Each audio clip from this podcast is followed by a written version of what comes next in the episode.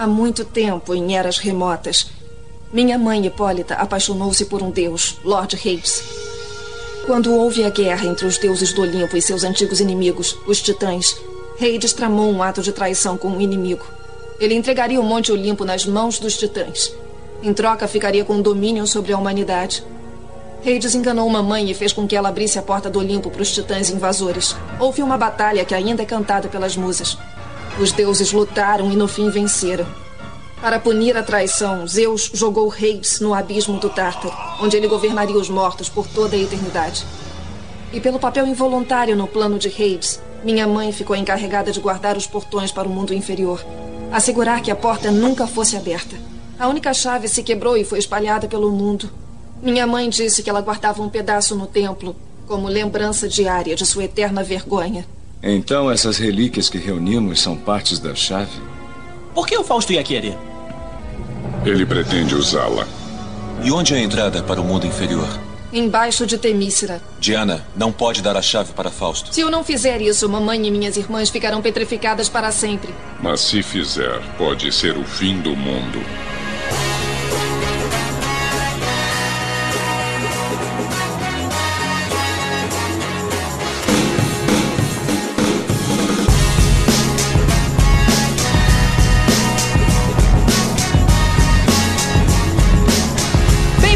Senhores, a mais um podcast a falar sobre filmes e séries de TV. Nós somos os podcastinadores. Eu sou o Gustavo Guimarães e aqui comigo, na sala de embarque do avião invisível, estão Fernando Caruso. Fala galera, eu sou o primeiro a dizer que a Gal gradou. Ah, Ai meu Deus! Ah, agradou, cara, agradou, a galera gostou. Eu, Vécio, parente. Tem ares que vêm para o bem. Eita, mas a gente tá ótimo hoje, hein? É pra manter o nível, pra manter o nível. Pode ser também dos ares o menor. Ai, caramba. Não, a gente fica com a primeira mesmo. Tibério Velasquez. Bem, eu não, eu não gostei dessas piadas, não, então foi uma coisa séria. Eu acho que a mãe da Mulher Maravilha devia se chamar Marta também. Porque aí ficava tudo igual. Não tinha brilho, não tinha. Tava tudo em família, né? É. Clubinho das Martas. Meu nome é Diana, de Temísia, filha de Marta. É, Cara, Temísia, brother. Tu inventou um. Tu Temícia. inventou um nome que nem tem ainda, cara. Tu inventou Temícera. Temisquira. Temisquira. É, era Temicira, aí tu me vem com Temísia. Mas, cara, vai ver, é, vai ver o nome da mãe dela é Marta Hipólita, a gente não tem como saber. A gente vai descobrir isso no futuro, né? É, Pois é. Até ela sair na porrada com o super-homem, a gente não tem como saber. Ela, será que é da família do Hipólito, da Daniela Hipólito, do Diego Hipólito? Faz sentido. Por isso que ela luta fazendo aquelas É. acrobacias todas, né? Porra, certeza. cada nazista que ela mata ali é nota 9.7, 9.8. Não era nazista ainda. Nazista é o Capitão América. É outro Steve, é o Steve Roger, não, não Trevor. ah, eu sou preconceituoso, pra mim todo alemão é nazista. Vacilo. Desculpa aí todos os alemães ouvindo a gente nesse momento. E mais uma vez aqui com a gente, o ator e diretor Daniel Braga. Quem sabe a Mulher Maravilha não venha nos redimir a glória, mudando como uma deusa o curso da história por causa do amor. Olha aí, Tá vendo onde que isso vai chegar? muito pertinente, muito pertinente. O amor. É, Eu, eu achei que ia cantar Jota Quest, saca? Cara, ia ser muito melhor, bicho. Por que você não falou isso antes? Não dá ideia, não dá ideia. E pela primeira vez aqui no Podcrastinadores, a desenhista Adriana Mello. Olá! Olá! olá. Bem-vinda. Obrigada. Eu só queria dizer que eu acabei de assistir o melhor filme da DC até agora. É aí. Olha só, olha Já só. começou botando os pingos nos is, já deixando claro sobre o que se trata. Ah, já pro pessoal ir preparando a pedra ali, o tijolo, o tomate. Pois é, chegou a nossa vez de debater o melhor filme do mês que acirra ainda mais. do mês, do mês, tá- calma. Tá que acirra ainda mais os fãs de filmes de super-herói e a consequente jornada da DC nesse mercado. Será que agora eles chegaram lá ou ainda estão tentando achar o caminho certo? Vamos a essas questões e fazer um overview da personagem nas mídias depois dos e-mails.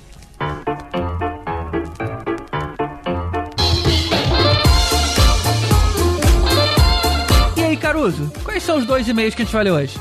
Bem, um dos e-mails que a gente vai ler é do Benedito. Será que é? O Benedito, sim. É Mas será mesmo. o Benedito? Mas ele.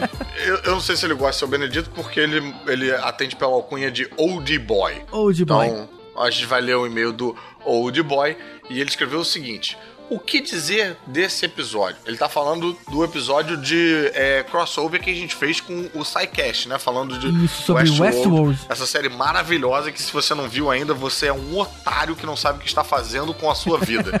É, Mas será que as pessoas deveriam ver o filme, Caruso? Com certeza, com certeza. Você não viu o filme, você tem que ver. Mas tem que ver depois de ver a série. Acho que tem que ver a série primeiro. É verdade. Retomando, ele escreveu: O que dizer desse episódio? Sensacional. Não tenho palavras para descrever tamanha alegria ao ouvir esse crossover. Os meus dois podcasts favoritos fazendo essa junção para falar dessa série foda. Não quero que legal. alongar muito o e-mail, mas foi simplesmente um dos melhores crossovers já feitos entre podcasts, uma equipe complementando a outra em suas áreas de domínio de maneira sensacional. Nossa, já tô achando Opa. até melhor o crossover do que eu tinha achado já.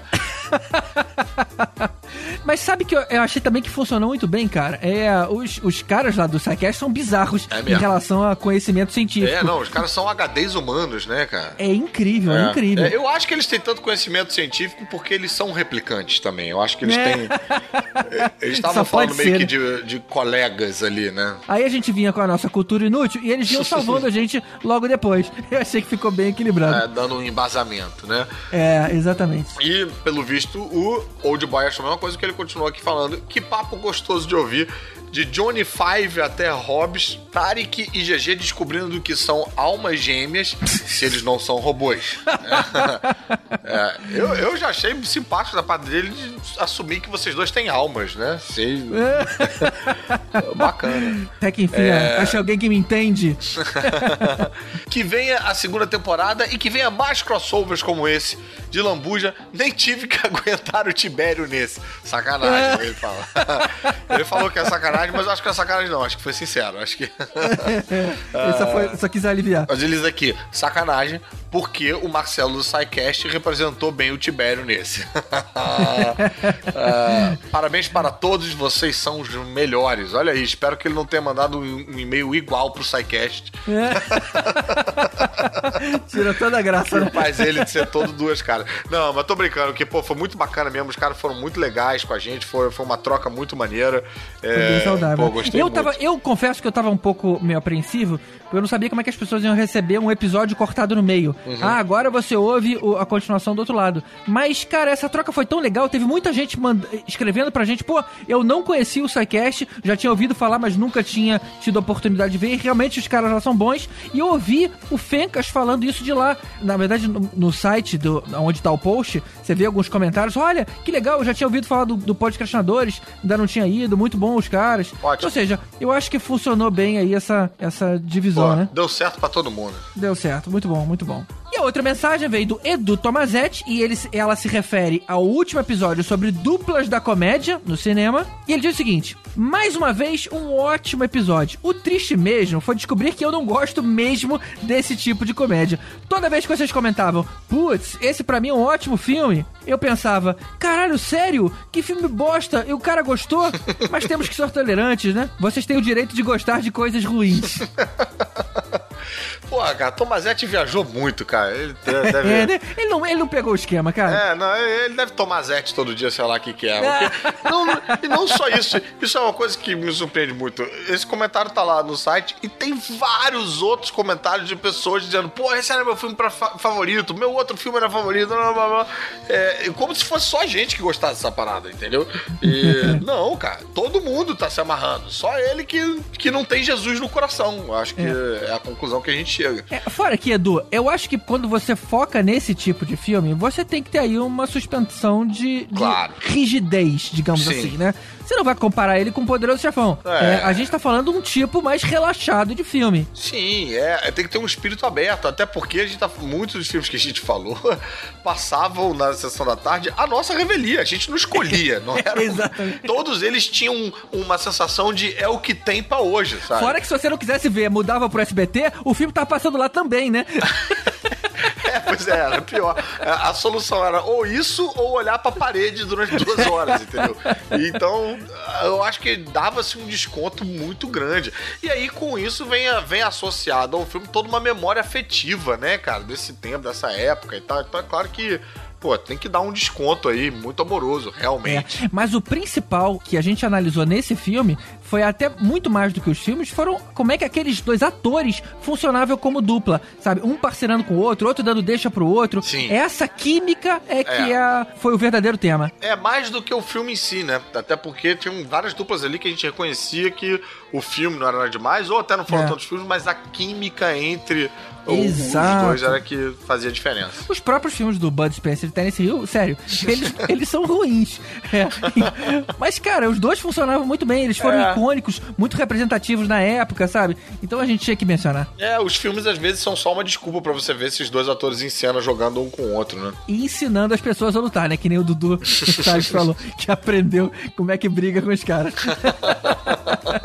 E antes dos agradecimentos, a gente tem alguns recadinhos pra dar. Um deles é que no dia 30 de junho vai ter um encontro de podcasters e ouvintes no Espírito Santo. Olha aí. Então, se você é capixaba ou vai estar em Vitória nesse período, pode ser uma oportunidade muito legal de conhecer outros produtores de conteúdo e ouvintes e todos juntos poderem aí falar mal do Tibério. tá vendo? A gente que a gente estar precisa lá, levar né? essa fama do Tibério né, a outros estados. Acho que é muito, muito fundamental. isso. Na hora que acabar o assunto, e o Tibério, hein? É, não, mas é muito, pô, é muito bacana esse negócio de você conhecer a galera ao vivo, né? E dar uma cara pra voz, né? Exato. E não só produtor de conteúdo, né? A ideia é quem é que gosta da mídia, quem é que consome. Na verdade, os organizadores estavam me explicando que a ideia é que esse evento ele seja recorrente, que todo mês, na verdade, toda última sexta-feira do mês, ele aconteça. Por isso que nesse primeiro agora você precisa ir, se você estiver por lá, claro, ou se você quiser pegar um avião pra ir pra lá, também tá valendo. Ah, pô, Vitória é uma cidade maravilhosa, cara. É, Me sem dúvida Já me nenhuma. apresentei lá e já passei Réveillon em Itaúnas, né? Não é em Vitória, mas ali do lado, lá no, no- no Espírito Santo. Pô, me amarro. Ah, e tem uma comida muito boa também. Sim. Torta capixaba, não lembro como é que foi o nome daquilo que eu comi. Mas nossa, que coisa gostosa. Ah, esse era o, É. o nome da tal da menina lá, né? Bom, a gente vai colocar um link aqui no post pro evento oficial no Facebook pra você aí facilitar. Tá, e pra, enfim, pra você ficar sabendo, é sete e meia da noite, é de sete e meia às 10 da noite no Shopping Norte Sul, tá? E só, eu sei que ainda falta, mas a gente vai sempre avisando um pouquinho. Se você quiser conhecer a gente ao vivo, nós vamos estar na JediCon nos dias 8 e 9 de julho, no Rio de Janeiro, cidade maravilhosa também. Se você quiser uma desculpa pra vir ao Rio de Janeiro, essa é uma desculpa ideal. Conhecer o Billy The Williams e os podcastinadores todos juntos. Já vi gente no Facebook falando que, que queria tirar uma foto com a gente, todos juntos, né, ao vivo e tal. Então, essa oportunidade pode estar chegando. É, Na verdade, a gente também queria tirar uma foto com, com nós juntos, né? É difícil isso acontecer. né? É. Todas as nossas fotos tem alguém photoshopado. Vá lá e descubra quem é. E o outro aviso é a divulgação do projeto Esquadrão Podcast, que o Ruivo lá do Bloco 1 Pocket está encabeçando. A ideia é bem simples e bem legal. O que que você faz? Você assina o feed deles e toda semana você recebe 10 minutos aleatórios de um podcast que você não conhece. Ou seja, se você curtiu, você procura mais sobre ele e assina. E se você não curtiu, deixa quieto que semana que vem tem outra indicação. E isso é uma maneira muito bacana de ajudar a divulgar o que tem de legal por aí pela podosfera. Tá aí, é uma roleta russa de podcast. É, né? É isso aí. Maneiro. O link também vai estar aqui no post do episódio. Tá certo, então você que tá procurando aí outros podcasts pra ouvir, essa pode ser uma forma excelente de você conhecer, mas não deixa de ouvir a gente. É, não vai embora. Não, a gente precisa de você. E falando em precisa de você, não deixe de colaborar com a gente no Padrim. Exatamente. Muito obrigado a todos os padrinhos que ajudam esse projeto, mas especialmente os nossos iodas: Mário Rocha, Sérgio Salvador, Rogério Bittencourt de Miranda, Marcelo Petego, Éder Fábio Ribeiro, Alberto Camilo, Carolina Lindoso Nietzsche e o Draco. Olha aí, vários iodas novos, né? E não podemos esquecer dos nossos mestres magos, que são o Alexandre Mendes e o Walter Dias. É isso aí, cara. Muito obrigado a vocês e muito obrigado a todos os outros que, com qualquer quantia, ajudam aí a financiar o nosso projeto. E se você não pode ajudar com quantia nenhuma, ajuda com a divulgação, que é sempre fundamental pra gente ser conhecido por mais pessoas e por pessoas que podem ajudar a gente financeiramente. Exatamente. Não esquece de ir lá no iTunes e dar um, um cinco estrelinhas aí, aí pra gente, que também é bastante importante. Isso, ou então vira pra uma velhinha no metrô e fala: Vem cá, você não tá fazendo nada? Escuta isso aqui. Vamos fazer Ah, pe- contato, Toma o gente. telefone da mão dela, assina e devolve. É, pronto. Ela não precisa nem ouvir. Se ela assinar, a gente já tá feliz. Então é isso, gente. Manda e-mail pra gente pelo contato arroba podcastinadores.com.br, um like lá no facebook.com barra podcastinadores ou comenta aqui no post do episódio. É isso aí, mas não deixe de escrever pra gente. Principalmente se você me conheceu no Tocantins e começou a ouvir a gente só por causa do, do cartãozinho do Podcastinadores que eu te dei. Eu quero saber. Queremos conhecer os novos ouvintes do Tocantins. É isso aí. Então é isso, gente. Vamos seguindo agora com o nosso especial sobre Mulher Maravilha. Diana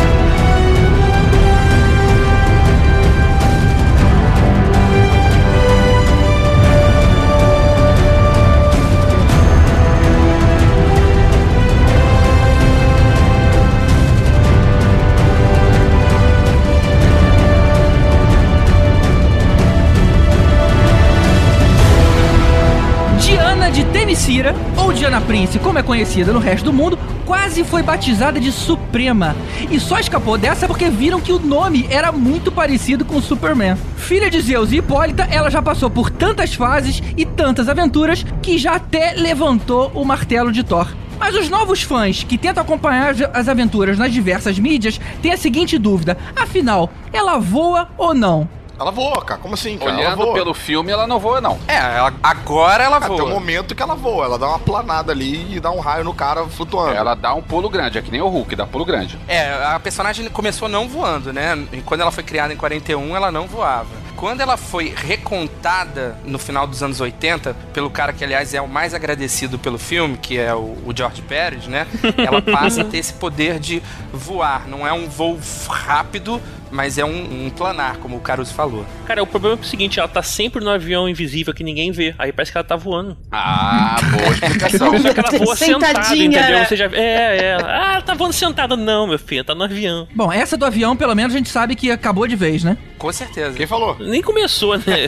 Você acha que pode rolar um, um revival do avião? Ah, não. Eu acho, eu acho que pode tudo, cara. Agora começou a parada toda. Mas vem cá, peraí, vamos, vamos falar do início lá, dos do início, início, início mesmo, na, na década de 40? Eu, Vécio, você que é dessa época, quando você tinha 30 anos e aí apareceu Mulher Maravilha.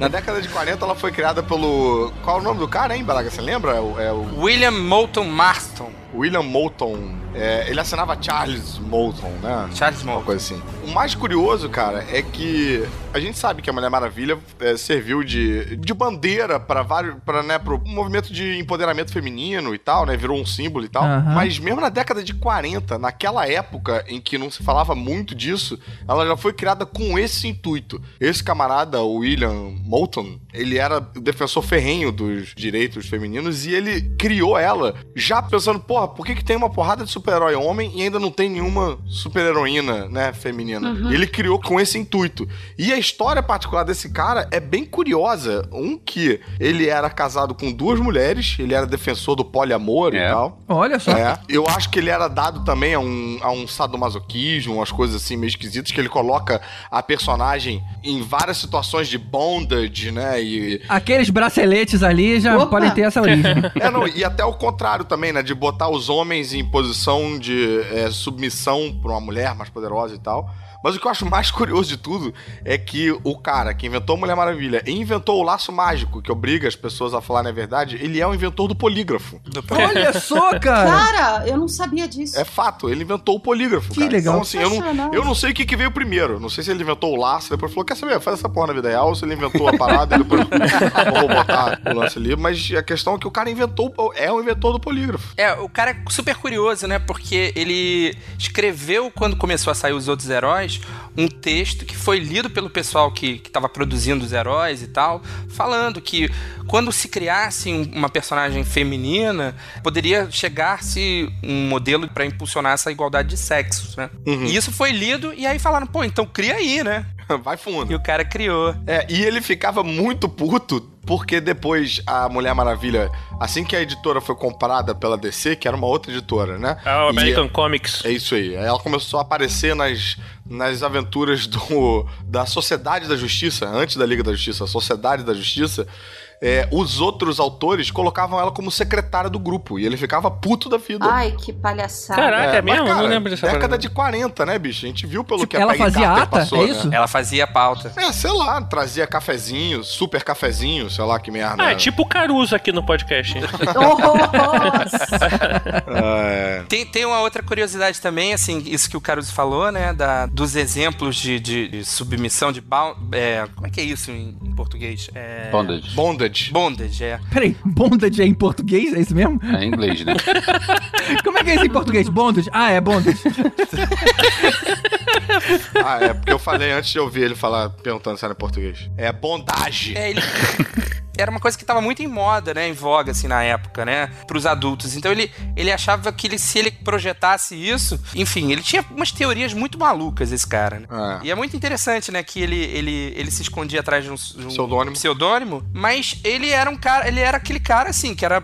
Né, um professor ferrenho de, de Harvard, o cara que criou o polígrafo, essas coisas todas, né? E aí ele acabou ficando, né, marcado por essa criação, né, da Mulher Maravilha, tanto que ele escondeu, ficou escondido o artista, né, o, o cara que desenhava, que era o, o Harry D. Peter, né? Como assim escondeu? Não, Ele escondeu tava porque preso ele, num, num quarto, acorrentado na casa do cara.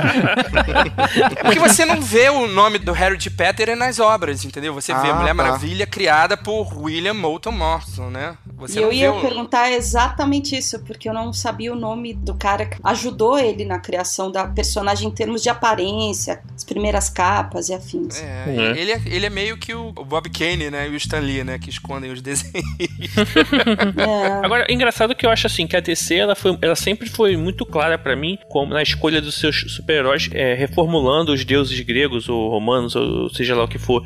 E a Mulher Maravilha ela acabou é, meio que sendo diretamente praticamente isso, né? Assim, o Super-Homem, Eles o Aquaman evocam, né, também. esse nível de poder, né? É, o Aquaman talvez seja mais parecido também com Poseidon e tal, mas ela Poseidon, Netuno. ela, ela estaria muito mais próxima, né, realmente de uma deusa do que o Super-Homem ou o Batman, apesar de eles É. também meio que transparecerem Ela é isso. parente dessa galera É, toda. exatamente isso que eu entendo. É filha, sei lá. Não, sim, prima. é, mas todos os personagens da DC eu sempre achei isso, né? Diferente da Marvel, que era uma coisa mais. trata uma coisa mais real, sei lá, talvez. Mais pé no chão, né? Era mais pra ser mais urbana. A DC, ela criou. A galera original são os deuses, né, cara? São os. Uhum. E assim, ela era o mais próximo disso, ela foi literalmente a deusa, né? É, o que eu acho que diferencia bem a Marvel e a DC, bem isso que o Tibério tá falando, é que os, os heróis da DC, eles são os super-heróis, a identidade secreta é um segundo plano. Na Marvel é o contrário. A identidade secreta se mescla melhor com o, o personagem. Tipo, o super-homem é o super-homem. Clark Kent é um disfarce, entendeu?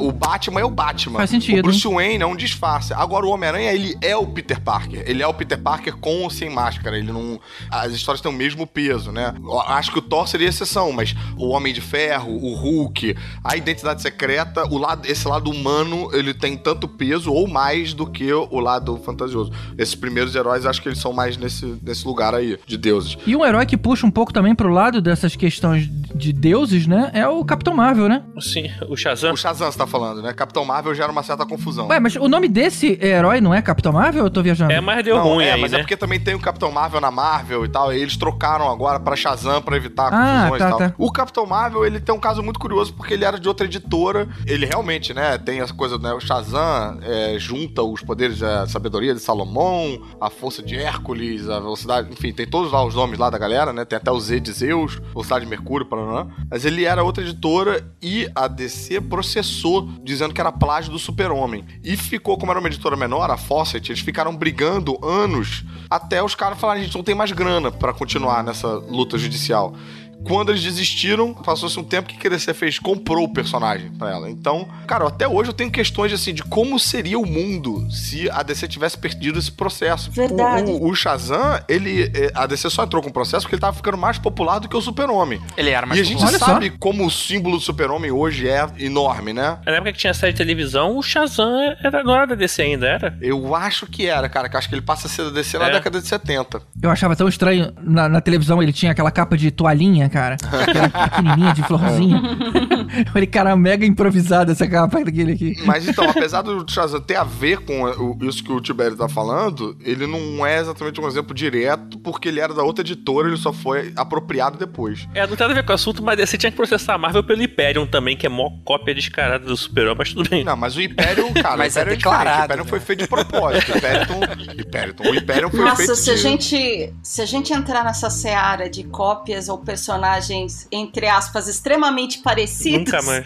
o podcast vai ter três horas, cara. É verdade. Ah, não, mas pô, o Hyperion é, um- é uma homenagem, é diferente. É homenagem com o Super-Homem. É, é um bondagem. É, outra Mulher Maravilha, em 54, quando eles lançam o livro Sedução do Inocente, do, do psiquiatra Frederick Wertham, a revista foi. chegou à beira do cancelamento, porque o psiquiatra acusou a personagem de lésbica, incentivadora do relacionamento homoafetivo. Ei, A partir daí, as histórias começam a ficar mais, mais leves e mais voltadas à fantasia. A fonte que eu tô usando é a revista Mundo Super-Heróis, número 89. É muito legal falar isso, Caruso, porque assim, nas primeiras histórias do, do Charles Moulton, né, do William Moulton Martin, tem uma, uma, uma, uma cena clássica que é a Mulher Maravilha falando isso, falando um discurso de igualdade de raça, sexo e religião.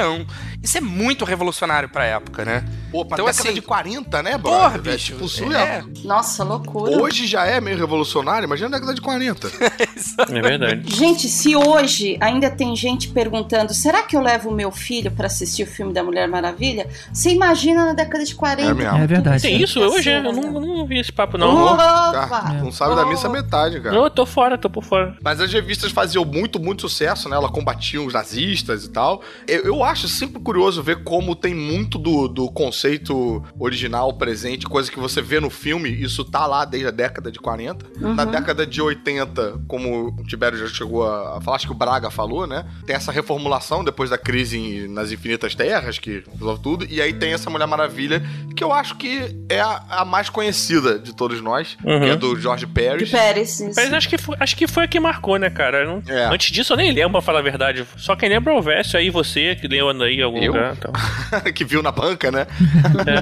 Mas é porque eu acho que. Por que, que essa ficou mais conhecida? Porque desde a década de 40 que ela não tinha tido a origem recontada, desde essa época ali, né? Que, enfim, recontava dali duas edições, tá, né? Mas em 80 que eles recontaram de novo e essa meio que ficou sendo a única vez, né? Que a origem foi contada, então ficou meio que a oficial pra sempre. E ali tem coisa mais. um pouco mais realistas, assim, né? Mais pé no chão, tem umas metralhadoras que entram e tal. Aí vocês podem falar melhor sobre isso. Eu li há muito tempo e eu vou ser muito sincero, eu achei um pouco chata essa. Ah, eu amo. Deixa eu aproveitar então arco esse gancho. Eu li quadrinhos por um bom tempo, né? Apesar de fazer muito tempo que eu não leio, mas eu li por um bom tempo. Só Umas três Mulher- horas, quatro horas. tá bom. Direto, direto, É, direto. mas, por exemplo, Mulher Maravilha nunca foi uma, uma personagem que eu tivesse me envolvido muito. Claro, Então, porque você é tem uma- sexista, machista e tal, né? Você Ah, tem então toda tá bom. questões, Tá por isso, tá certo. Mas a minha pergunta é o seguinte: os outros personagens sempre tinham vilões exclusivos. A, Ma- a Mulher Maravilha tinha os dela? O vilão que é só nas histórias dela? Sim, sim, ela, sim, durante sim, sim, o, o- a época do nazismo, ela tem vários vilões. Inclusive a Doutora Veneno tá lá, nessa na origem. A Doutora Veneno, exatamente. O Ares, que tá desde o começo. Ah, né, o Ares é uma certa vilãozão, né? Sim, Ah. Só É. que diferente, né? Bem Sim. diferente. É, porque no filme ele é um deus, né? É. Tem uma vilã clássica que é. Que, que é... Aquela mulher leopardo É, lá. a A mulher leopardo, cara. E, e também não tem a giganta também, a mulher que Tem a cresce? giganta. Peraí, ela, ela só briga com mulheres, é isso mesmo? Não, não, não. Tem o Doutor Psico também. Ah, tá. Achei que era só mulheres pra não ficar uma coisa meio desequilibrada. Como assim, gente? É, sei lá, pensamento da época, né? Ah, fazer um cara bater na mulher, de repente não pode. A força dela é, é, é equivale a do super-homem, cara. Não, É, eu sei, tipo, homem. fodona. Mas alguém podia questionar isso, o fato de um homem dar um soco numa mulher e isso, sei lá, passar uma, uma má imagem. Pegar mal essa imagem, né? Eu não sei se naquela época isso pegaria mal. Hoje pegaria mal, com certeza. Não sei se numa época mais machista se, É. se as pessoas tinham, teriam essa preocupação. Mas enfim, eu tô falando também, eu dei uma estudada aí na, na, na pauta pra falar, né? Eu, eu li pouco Mulher Maravilha também. É porque você é sexista, Caruso. É, ela foi publicada durante muito tempo e, e essas histórias que são publicadas durante muito tempo é difícil você encontrar uma, uma entrada, né? De você, pegar o, você pega muito bonde andando. Aí eu peguei esses especiais aí. Então, e se alguém nunca leu quadrinhos? Se é que existe alguém que nunca leu quadrinho de super-herói? É você, né, Elvis? Você. pois é. É, Eu gosto do Super Pato, tá? Elvis acha essa coisa de quadrinho muito moderna. Mas então, pra quem nunca leu, o que, que vocês recomendam? Olha, eu, em vez de, assim, indicar uma revista específica, é, eu queria indicar toda, pra tristeza do Caruso, toda essa fase do Jorge Pérez, porque eu, além da história, eu sou muito, muito ligada é, na imagem, na beleza do traço, e, e, assim, eu sou apaixonada pelo, pelo Jorge Pérez. Inclusive, assim, a Mulher Maravilha, eu comecei a ler quadrinhos muito depois, com certeza, do que todo mundo que tá aqui, quem gosta de quadrinhos, e o que eu lembro é de entrar em contato com o trabalho dele, assim, na Gibiteca São Paulo, pegar formatinho, pegar uma série de coisas super antigas pra ler. então, assim, como pra mim a apresentação da Mulher Maravilha pelo trampo do Jorge Pérez, pelo trabalho dele ali no finalzinho dos anos 80, né? Pra mim, colocou ela no lugar de uma das minhas favoritas em quadrinhos, é o que eu é, indicaria pra quem não conhece a personagem. É, e é bom até porque é a origem também, né? Sim, sim, sim. A Mulher Maravilha saía aqui em formatinho com título próprio? Ah, não, não. Não, não, ela saía no mix, né? Ela saía, acho que com. Não era com super-nome, não, mas ela saía num, num- na Liga da Justiça, alguma coisa assim, cara, misturada. Acho que era DC na Liga da Justiça. pela Abril, eu acho que É. era só Batman e Super-Homem, cara. Não, tinha Liga da Justiça e tinha Novos Titãs também. Talvez ela tivesse em Novos Titãs. Eu lembro de ter lido muitas histórias dela em formatinho e material importado que chegava aqui. Tinha Super Powers. Super tinha, Powers, acho que era isso. é, É, Super Não, Power, calma, né? Super Power veio depois, cara. Tô falando quando teve o, o número 1 da Abril. Que antes era Ebal, né? Quando virou sim, Abril. sim, mas, a- é, mas essa, essa história que ela tá recomendando, ela começa depois mesmo, nessa época que você inclusive lia. Uhum. Deixa eu aproveitar e perguntar uma coisa aqui pra vocês. Esse material dela antigão, mas assim, antigo, antes da época do, do Pérez, etc. Nada disso chegou aqui, né? Antes da época do Pérez, acho que sim. Eu acho que era publicado dentro de alguma história aí. Tinha a fase do John Byrne, que ela era agente secreta, né? Que ela, Isso. é, na década de 70 e tal, que casava um pouco com a série de TV também. DC eu comecei a ler muito depois, né? Ó, tá aqui. Tem uma coleção Super Powers da Estrela aqui, tô vendo na, no Guia dos Quadrinhos. Que eu acho que é formatinho. Eu acho que ela saía aí, cara, no Super Powers. É, ela saía junto com os outros também, né? E ela fazia parte da Liga da Justiça, né? De qualquer forma, enfim, pra quem vai começar a ler agora, tem tanta opção e tanta forma diferente dúvida. você ler esse material antigo ou até o novo, tal. Uma coisa eu tenho certeza, o filme, ele já tá gerando muita curiosidade de quem nunca viu ou se interessou por filme de super-herói É. pra começar a ler. E tem aqui, eu tô vendo que tem a, a Ebal teve uma coleção grandinha de, de revista própria da Mulher Maravilha. Isso é bacana, porque eu acho que devia estar na época do seriado. O seriado devia estar bombando, ela devia ir nessa É, história de é sucesso. possível. Agora, a minha indicação, cara, que é um quadrinho isolado, que eu gosto muito, que qualquer um pode catar, pena que não foi republicado. É Mulher Maravilha Riqueteia. Riqueteia com H. Ah. H-I-K-E-T. é, Aí eu não sei se tem I, enfim. Fui, fui, fui soletrar e me fudi. Deu branco. É, mas é uma história, cara, é bem, bem bacana. Que é, evoca um pouco dessa coisa da, da, da- origem, da, da, da cultura grega e tal, que aparece uma mulher na porta lá do consulado onde fica a Mulher Maravilha, e ela, ela pede um. tipo um asilo, tipo uma coisa tipo meio Iqueteia. Ela fala uma palavra, uma palavra e tal, que a Mulher Maravilha, por conta desse laço que ela pede, tipo que nem no Piratas do Caribe, nego pede parley pra falar com o, o capitão do navio, uma coisa assim, a Mulher Maravilha passa a ter que proteger ela. Só que quem tá atrás dela, brother, é ninguém menos que o Batman. E aí, Não, bicho? Essa é maneira. Putz, cara, o bicho pega bonito. A capa da revista, inclusive, é o Batman com o pé da Mulher Maravilha na cabeça dele, assim. Essa é bem legal. Eu lembrei qual é. Cara, é bem bacana, cara. Nossa, essa imagem é bem forte. Então ela mandou um, um Valas Morgulis, é isso aí? É tipo isso.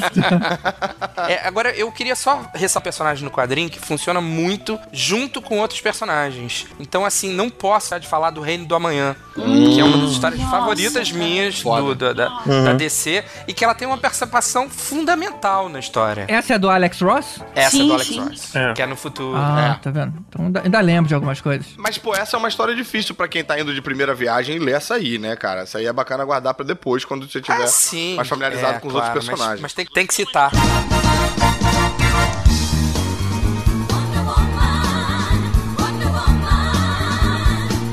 Mas falando em mulheres que assumiram aí, né? O Manda Mulher Maravilha, a gente tem que falar da Linda Carter. Quem é que via a Nossa. série? Cara, eu gostava muito dessa série. Na verdade, foi quando eu comecei a ver séries, a acompanhar. Meu pai gostava muito, eu via com ele. Aquela música sempre foi muito significativa. A música é muito boa. Muito boa.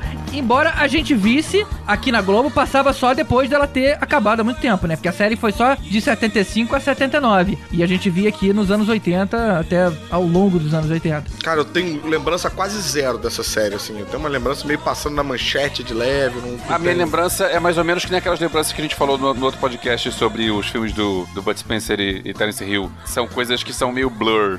Eu lembro daquilo, mas eu não lembro de, de muitos detalhes, não. Não, eu, apesar de eu não conseguir exatamente lembrar os detalhes também, mas pra mim, na minha infância, cara, era ritual. Era ritual em casa. É, é. Aí depois, isso é lembrança, sei lá, que ficou de quando eu tinha 6, 7 anos, sabe?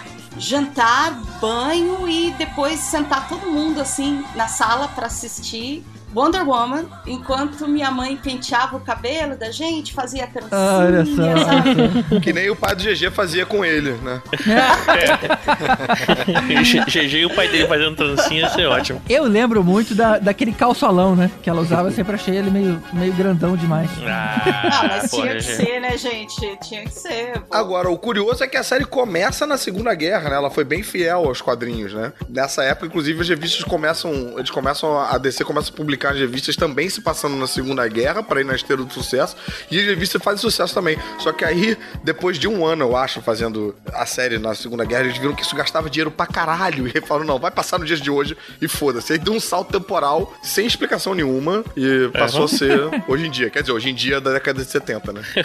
Agora, engraçado que minha primeira visão da Mulher Maravilha foi na- no desenho da Liga da Justiça. Ah, o Unlimited ou, ou o Super Amigos? Ah, super amigos. Não, Super Amigos. Super Super, Amigos. Amigos. Ah, sim, assim, sim, sim. é, foi aquela. Tinha uma voz que- maneira, né? A, a da dublagem tinha uma voz, tipo, É, bem. Marcante. possante. Foi quando a gente conheceu o avião invisível, né? É. Foi o avião Isso, invisível, foi um é. avião invisível. Grande era. Irado.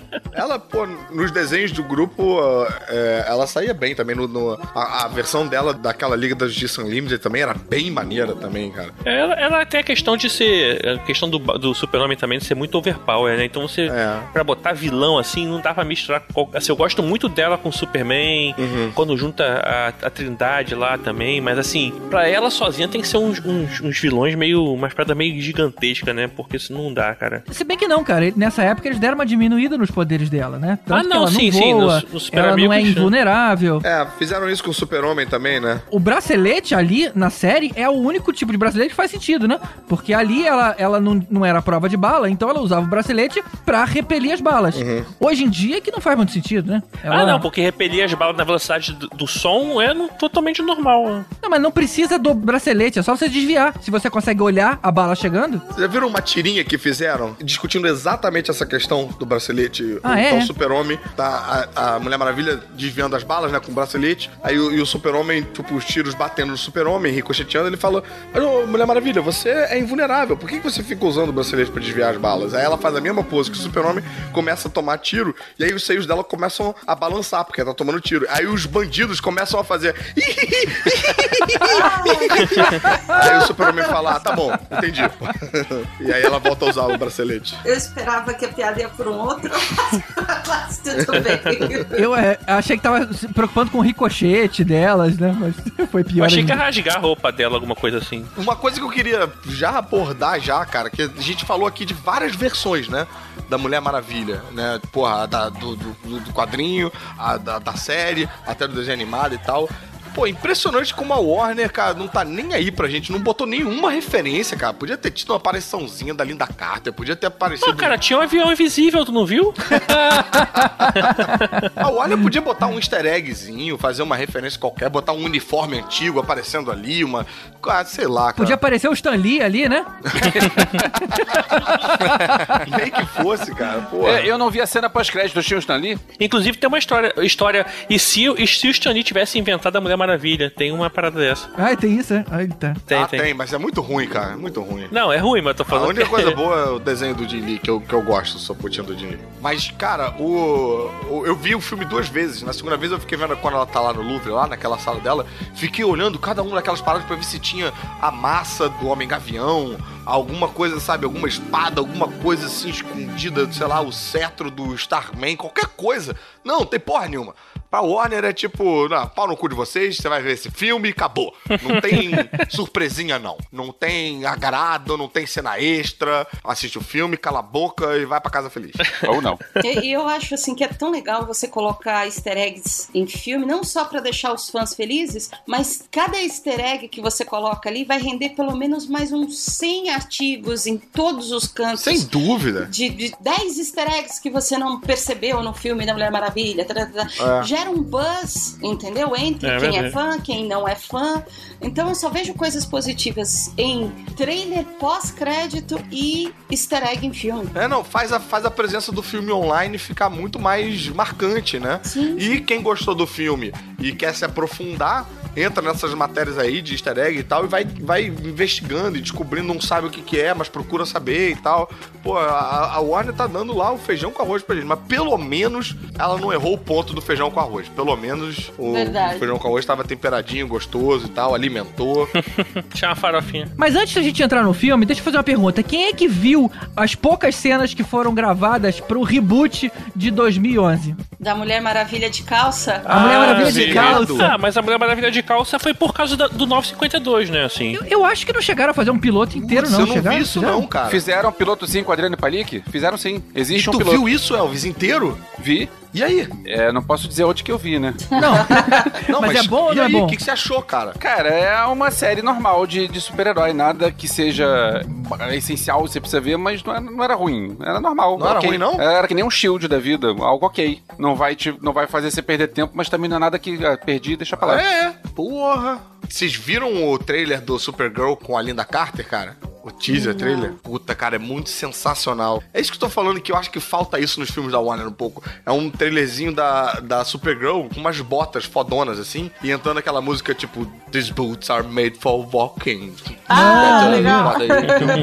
e aí aparece a Terry Hatcher, né, que era a Lois Lane, fazendo sei lá o que que ela vai fazer. E ela fala, ah, que botas maneiras e tal. Ela fala, você gostou? Foi presente de uma amiga. Aí aparece a Linda Carter, moleque. Caraca, Nossa. bicho. Maneiro, maneiro. Só de falar eu fico Isso arrepiado. Porra, cara, é muito sensacional. Essa Se série, a série é fosse boa, hein? De repente valia até Não, a a pena. série é boa, não fode, Tibério, a série é boa.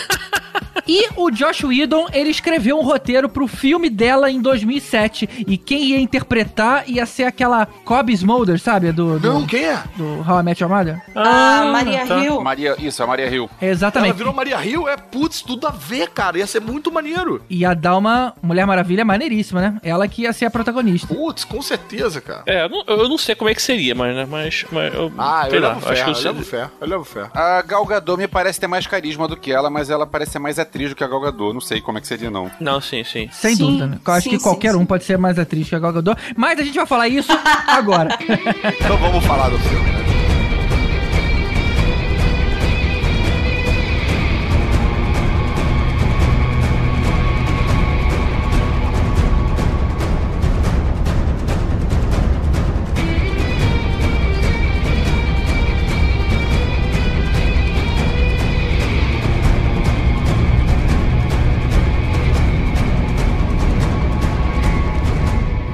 queria saber de vocês qual era a expectativa para vocês para esse filme, tendo vista, tipo, tudo que, que rolou antes, né? A escalação da Gal Gadot, quando ela apareceu no, no, no Batman vs Super-Homem e tal. Pra de conversa, a escalação da Gal Gadot, quando escalaram ela, o que, que vocês acharam? É desde a época do Entrevista com o Vampiro, quando eu pensei, ah, o Tom Cruise nunca vai funcionar como ele está, porque não tem nada a ver e tal, e funcionou muito bem.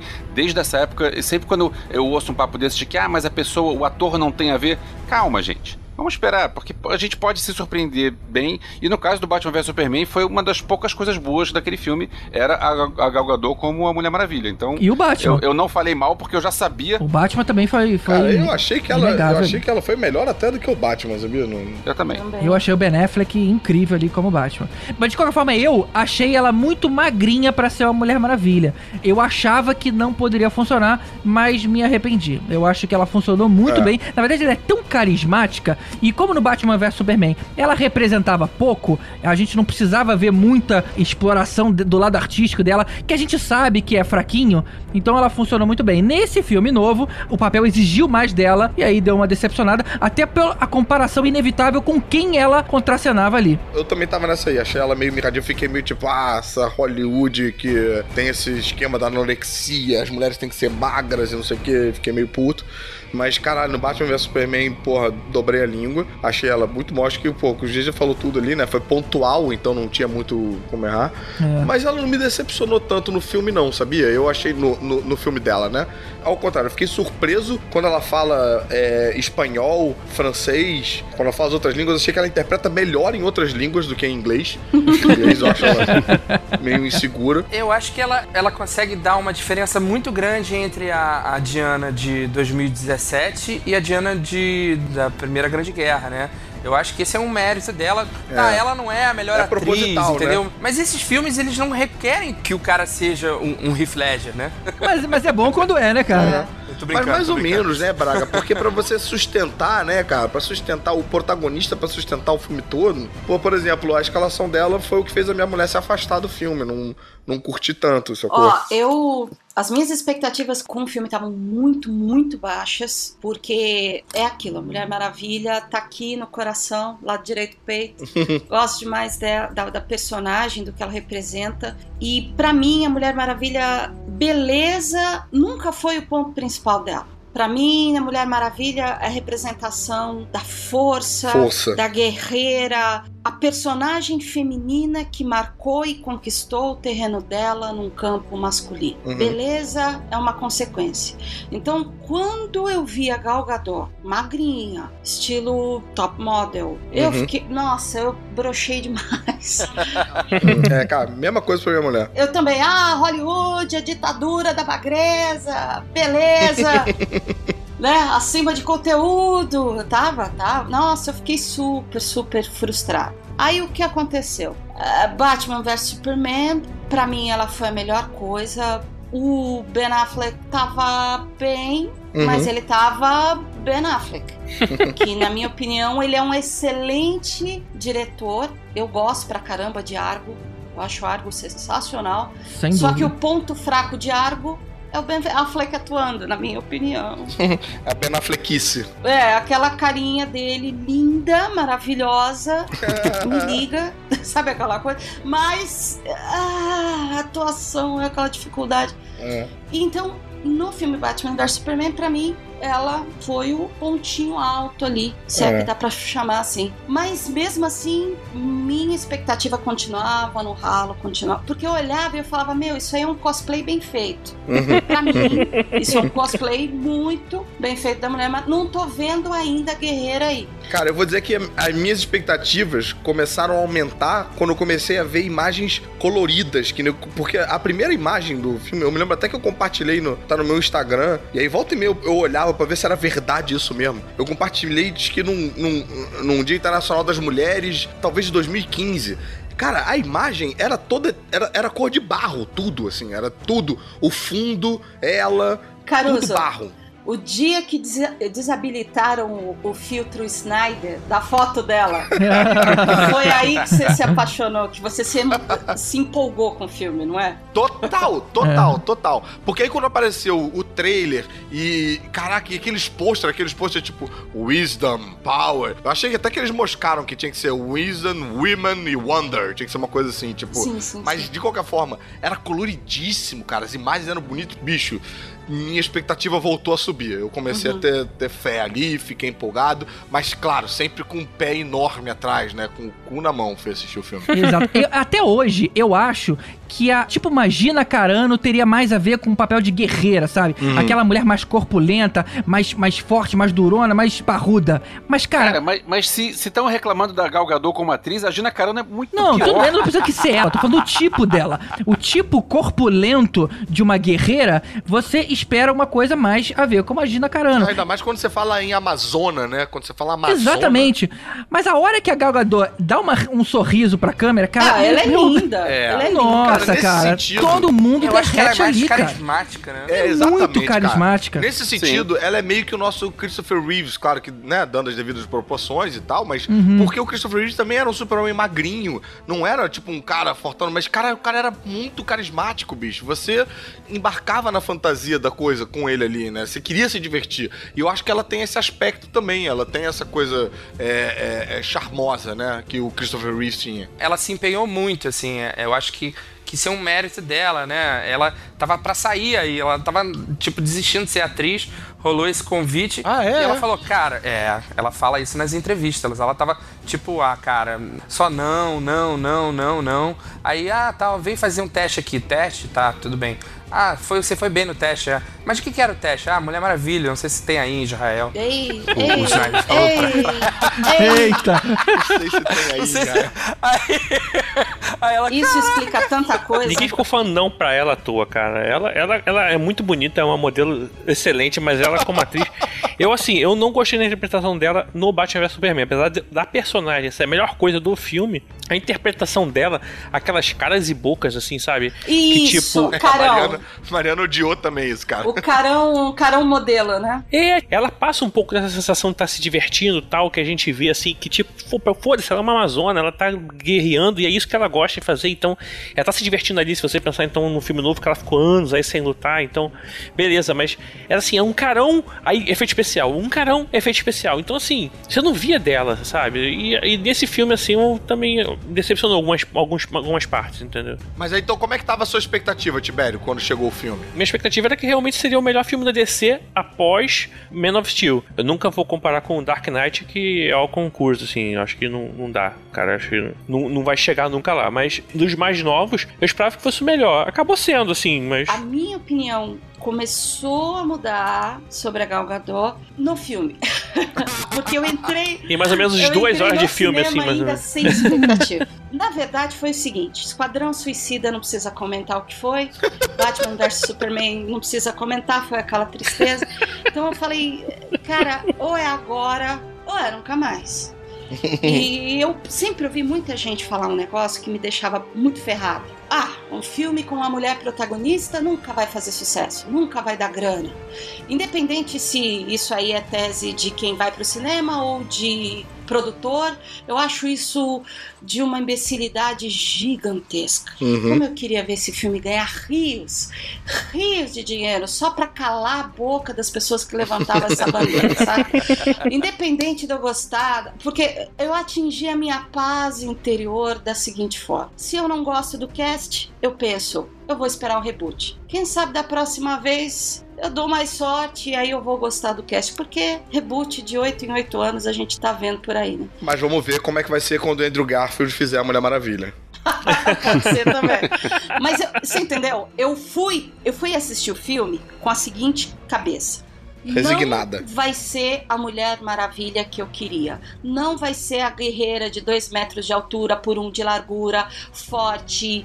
Não, eu vou ver um filme de origem de personagem. Vai ser um outro. É o que tem pra hoje, entendeu? Uhum. E, e o que aconteceu foi: o que me surpreendeu, ela é fraquinha, eh, em termos de atuação, o accent, o sotaque dela ia, voltava, ficava mais forte, depois ficava mais suave.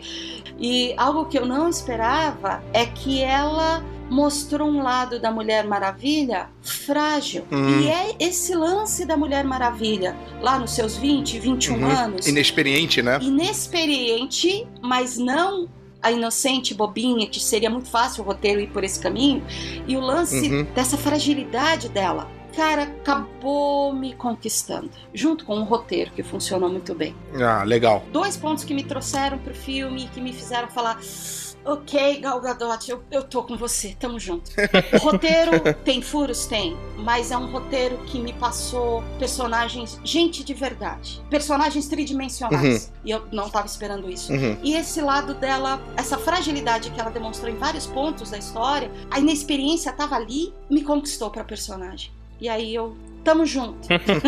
É, Adriana, eu não concordo muito com a parte do roteiro, não, mas a gente chega lá depois. Agora, a parte que você falou sobre uma- um filme estrelado por uma super-heroína não funcionar, eu acho que quem fala isso não acompanha o cinema atual, porque o cinema Não atual, é? dos anos pra cá, tem muita personagem feminina forte. A gente tem comentado isso direto. Tem muita personagem em filmes de ação e sempre funciona, sempre com. Desde Guerra nas Estrelas, que a gente é fã, o Mad Max, melhor do que o Mad Max foi a Furiosa. Putz. Tudo É, tem aponta pro contrário. muito filme por aí que tem muitas personagens femininas fortes. Então, quem falou isso realmente não tem a mínima ideia do que tá acontecendo no cinema nos últimos anos. Talvez seja só uma comparação com as últimas zero super-heroínas. Porque É, a gente, de você, quadrinhos, você colocou né? bem personagens muito fortes. Mas, por exemplo, se você for lembrar, a gente teve Electra e teve Mulher Gato. Na TV até tem Supergirl, Jessica Jones, mas no cinema isso era um gap bastante fraco, né? Pô, mas, mas olha só, a culpa é de quem, né, cara? A culpa não é das mulheres, né? A culpa é do roteiro de merda, da, porra, produção horrível É esse mesmo, filme, né? realmente, Claro. cara. Não, e, e há quanto tempo que teve a, a Electra e a, e a Mulher Gato? Sim. Pois é, não, mas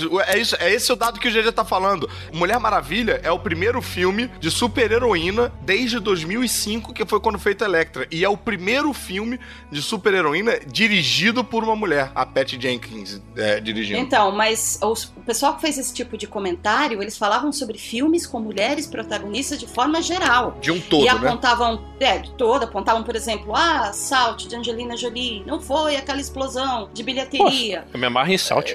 Então, É. é, mas enfim. E tá vindo Atomic Blonde aí também, né? Isso, mais Charlize Theron. A mulher manda muito. É, foi uma visão meio míope aí de quem fez o comentário, com certeza. Voltando lá ao, ao- ao dado, uma mulher dirigiu um filme. A única mulher que dirigiu um filme de super-herói dirigiu Justiceiro Zona de Guerra. Mas super-heroína é a primeira vez que a gente tem uma mulher dirigindo um filme de super-heroína. E ela, inclusive, ainda conseguiu 100 milhões de dólares no final de semana de estreia nos Estados Unidos e 200 milhões no mundo. Olha só isso, cara. Isso aí. Na estreia, né? Isso é bem bom, hein? Na estreia. É, assim, não foi nenhum recorde, né? Mas foi bom. Mas, Mas mas, foi a assim, primeira mulher que conseguiu isso, cara. Ah, não, foi de filme bem. de, não foi de filme de heroína, não. É, mas assim, eu já, eu já acho que, assim, não tinha no mérito dela, mas outros diretores que pegassem um filme tinha bastante chance de isso acontecer, né? Independente do, do Não sexo. Sei não, hein, cara. Não sei não. Eu acho que o fato dela ser mulher é um comentário que até a, a minha esposa fez pra mim quando a gente saiu do cinema. Ela achou uma coisa muito legal a Mulher Maravilha não ter sido sexualizada no filme. Se a gente for dar uma olhada em, na Harley Quinn, olha como é que ela era o personagem. E dessa vez era uma mulher linda, com pouca roupa, mas em nenhum momento tá sexualizado, cara. E eu acho o fato de ter sido uma diretora mulher foi extremamente importante pra ela ter conseguido a- Você a- sabe, ter achado essa mim, sinal. Você sabe o que, que foi crucial? O que foi crucial e por que, que esse filme funcionou, na minha modesta opinião, depois, em termos de crítica, porque eu sei que grana os dois filmes fizeram. Uhum. Suicide Squad, Batman vs Superman. Depois de tantos filmes apanharem, review negativo, fã revoltado, tudo que aconteceu com Ben Affleck, saca? A minha impressão foi: o estúdio deu um passo para trás em termos de dar pitaco em direção, em enquadramento, em história e deixou o diretor um pouco mais à vontade. E de seguir também essa onda, essa onda soturna do Zack Snyder, né? Eles deram uma segurada de onda nisso aí, né? Marvel ou DC? Os estúdios se envolvem pra caramba. Pro bem ou pro mal, os filmes da Marvel são todos mais ou menos ali do mesmo esqueminha, independente de quem dirige. Uhum. A única diferença que eu sinto, e eu queria saber como ele conseguiu essa mágica, é Guardiões da Galáxia com James Gunn. Que eu acho que tem um pique diferente, mesmo sendo engraçado, Uhum. mas tem um pique diferente dos outros filmes da Marvel Parece um pouco mais autoral. um pouco mais autoral. E no caso da DC, não tinha nada autoral. Tá- Tava assim, loucura do Snyder, loucura, loucura, engravatado que não entende de quadrinhos, dando pitaco e dirigindo história. E aí eu acho que com essa porrada desses últimos dois filmes, a minha sensação é que o estúdio deu um passo para trás e aí deixou algo um pouco mais autoral aparecer. Exatamente esse lance de não ser sexualizado. Uhum. E outra, que era uma preocupação minha quando eu entrei no cinema. Eu falei, tudo que eu quero é sentar e me divertir por duas horas. Eu quero ver um filme de super-herói divertido, Uhum. com personagens tridimensionais e que, por acaso, é uma mulher que dirige e é uma personagem feminina. Eu não queria ver nada panfletário, porque eu acho que o que vai mudar a cabeça das pessoas não é o panfleto, não é o barulho, não é a gritaria, é as pessoas acordarem para ver que, independente de homem ou mulher, o que interessa é um bom filme. Uhum. E foi isso que eu vi nas minhas duas horas de Mulher Maravilha. O lance de não ter panfleto e não ter sexualização. E aí isso me conquistou. Cara, pra mim esse filme ele tem um, um grande mérito, além da, da coisa realmente da, da representatividade ter acontecido no que você tá vendo. Organicamente. Né? Organicamente, né? Da ação ser puxada por mulheres, né? Principalmente no começo. Só que assim, tem uma coisa que é muito legal, que é muito diferente, que tudo bem, é, o storyline pode ter milhões de defeitos, o, o Elvis vai falar aí e tal. Mas assim, eu vejo filmes de super-heróis há, há muito tempo. Tudo que os filmes de super-heróis vêm fazendo é tornar tudo pessoal. Então, assim, Agora é todo pessoal. mundo ficando meio Batman, né? Então tudo é pessoal. O filme do Homem de Ferro, tudo é pessoal. O, Sim, o- sim. o Guardião da Galáxia, tudo pessoal. Aí vem uma personagem, que era o que tinha que o homem, o homem de aço ter sido, né? Que ela olha pro mundo e ela tem uma missão. E aquilo ali não é pessoal, aquilo ali é mundial.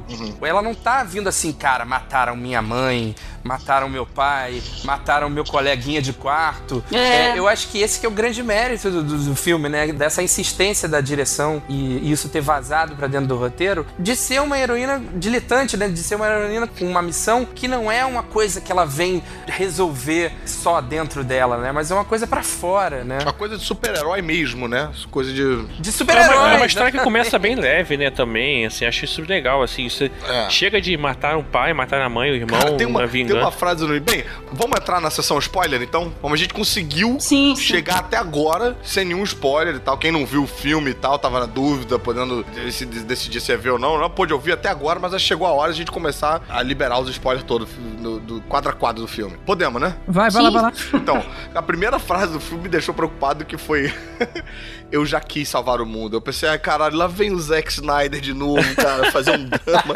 do caralho. Ela não quer mais. Pode crer, que quando nem crer. começou o filme, ela não quer mais salvar o mundo. Puta que me pariu, brother.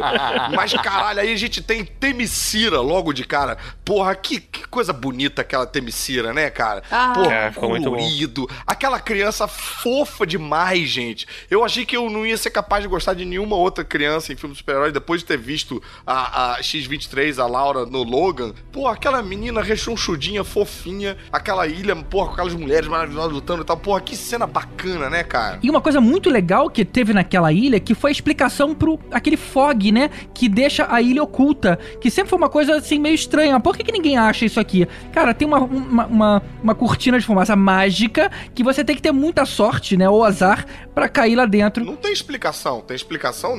Isso, isso acontece visualmente, mas eles não falam verbalmente sobre Não, isso. mas a gente Falam? só olha, né? Aham, Ninguém. Tá se vendo ali, de repente o cara enfia a cabeça e vê um dia lindo ali É, dentro, né? Isso é uma coisa que eu acho interessante também, que o filme, ele não carrega tanto no overexposure das paradas, né? Tipo, pô, por que, que o cara só chegou agora? Por que que só... Cara, foda-se, aconteceu, brother. Relaxa aí, vê.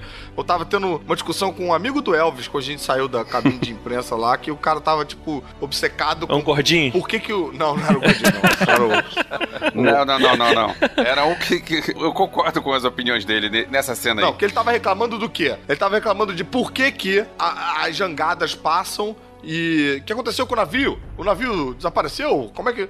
Eu falei, caralho, o navio aparece afundando no fundo. Não, o navio, o roteiro esqueceu o navio. Não esqueceu, o, tá o navio lá, tava cara. lá o navio caído. aparece afundando, não esqueceu. Sim, tá lá. E as pessoas que estavam dentro do navio deixa pra lá, né? Não, morreram afogadas, moleque. Você quer que- contar a história de cada um, bicho? De mostrar cada um. Ah, morri. Não. E você? Morri também. Ah, morri. Porra, você vê um navio afundando, isso é a solução. Esse é o soldado Rancho Cruz.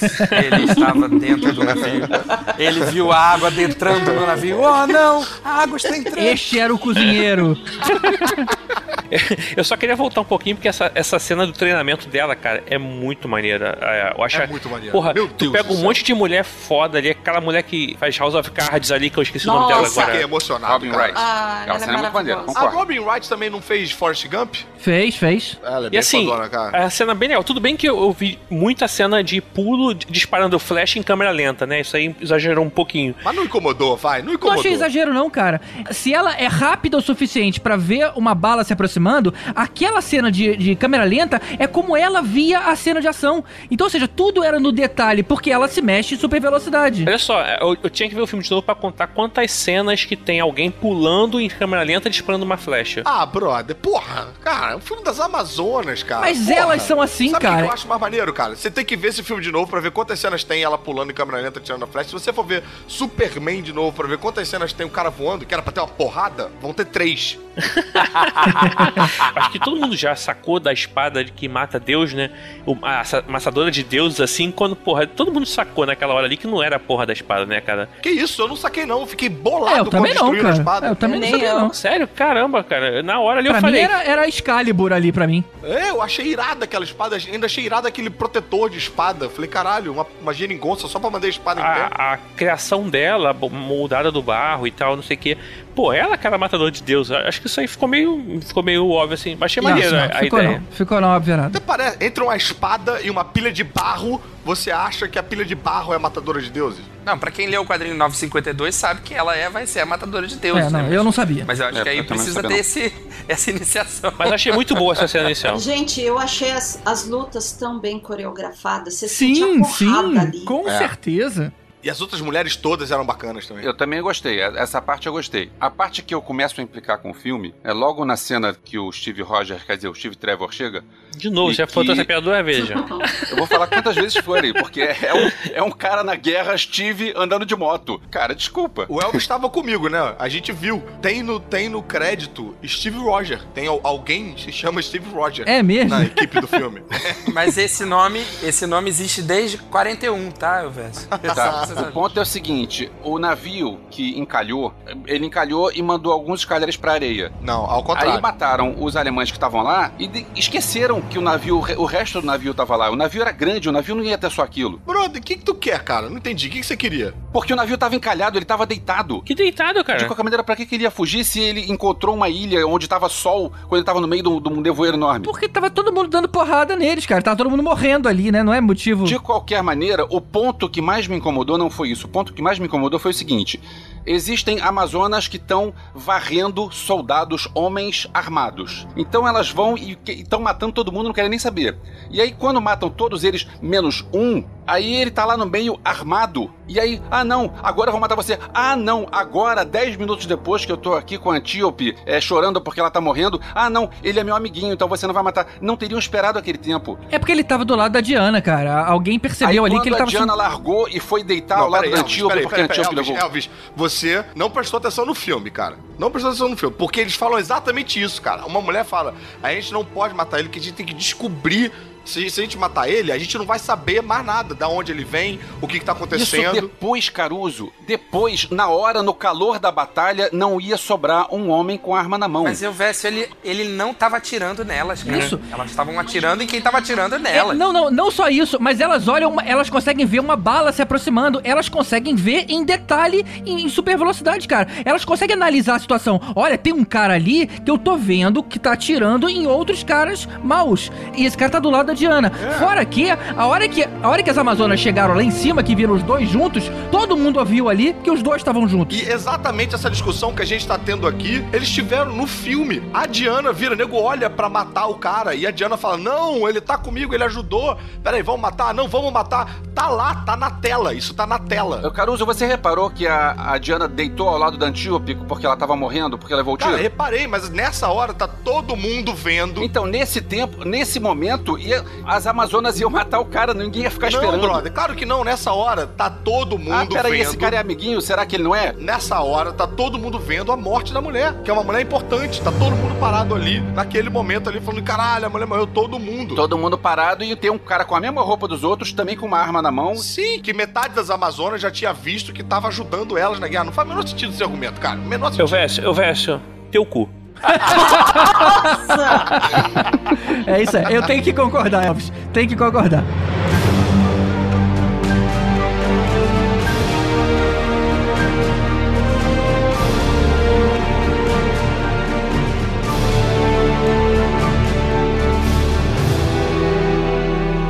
Aproveitando lá o Capitão Kirk, como é que, que, que vocês acharam da química entre os dois, cara? Eu achei que funcionou tão bem. Sim, funcionou bem. Eu achei bacana também, cara. Nossa, perfeito. E eu acho que ela, ela fez uma coisa ali que era um aspecto que eu ainda não tinha visto tão bem representado nas, nas várias facetas da Mulher Maravilha, que é um aspecto meio de, de fábula. Ela tem uma postura meio, meio fabulesca, assim, né? De tipo de a inocência com ela ver as coisas, ela ter lido todos os livros de sei lá o que, né? E o cara ser meio pé no chão, prático, né? Meio tipo, o cara não acredita em nada que tá rolando ali, sabe? Tem uma coisa meio da inocência e o soldado juntos que eu achei muito bacana essa, essa dinâmica entre eles. Eu acho que tem uma coisa que, assim, todas as revistas da Mulher Maravilha geralmente são escritas por homens, né? Então quando entra o Steve Trevor, isso é uma reclamação, assim, de muitas amigas minhas que são fãs de quadrinhos. É um elemento muito interventor na personalidade da Mulher Maravilha. Como esse filme é dirigido por uma mulher, por mais que esteja ali o texto e tal, não sei o quê, eu acho que tem um, um foco num olhar da relação dos dois que é muito diferente de tudo que você já viu. Uhum. Inclusive do desenho animado, assim. É, é uma química muito, muito particular mesmo. Você sabe, pra mim, a palavra é natural. O relacionamento dos dois não, não parecia forçado. Você não conseguia ver as engrenagens funcionando ali do filme pra fazer os dois. Eu achei algo super, super natural. É, agora, pra dar uma opinião contrária, cara, a minha mulher, porra, não gostou, quer dizer, gostou muito dele, né? Achou ele, que ele roubava a cena, achou isso ruim, achou que ele tinha um protagonismo muito maior e que ele faz mansplaining o tempo todo. Ele tá todo o tempo todo dizendo, não, não é assim, é assado, não, não sei o que. Diz é. o que, que ela tem que fazer, essas coisas? É, ela ficou meio, meio puta com isso. É engraçado, eu tive. Eu achei que ele tentava dizer, mas ela vinha por trás e estragava tudo. Eu achava até que era, um- era uma boa duplinha nisso. É, eu achava que era uma questão da inocência dela, assim, pro mundo, né? É. E um cara que você pensar que ele era um cara que tava participando de uma guerra aí, sei lá quanto tempo, já viu um monte de merda que o mundo fez, e era espião, tava junto com os, com os alemães. Então, assim, deve ter visto, porra, barbaridade, sei lá, se você. Vários horrores, né? É, e tipo, e ela, ela vem do mundo colorido, era outra parada, cara. Então ele acabava tentando abrir os olhos dela, né? Então, a, a sensação que eu tenho é que era mais um lance de atuação, porque ele mandava melhor que ela. É, também tem esse problema, né? É, pode ser, pode ser por isso. Mas eu acho que, por exemplo, até mesmo na cena que os dois vão pro quarto,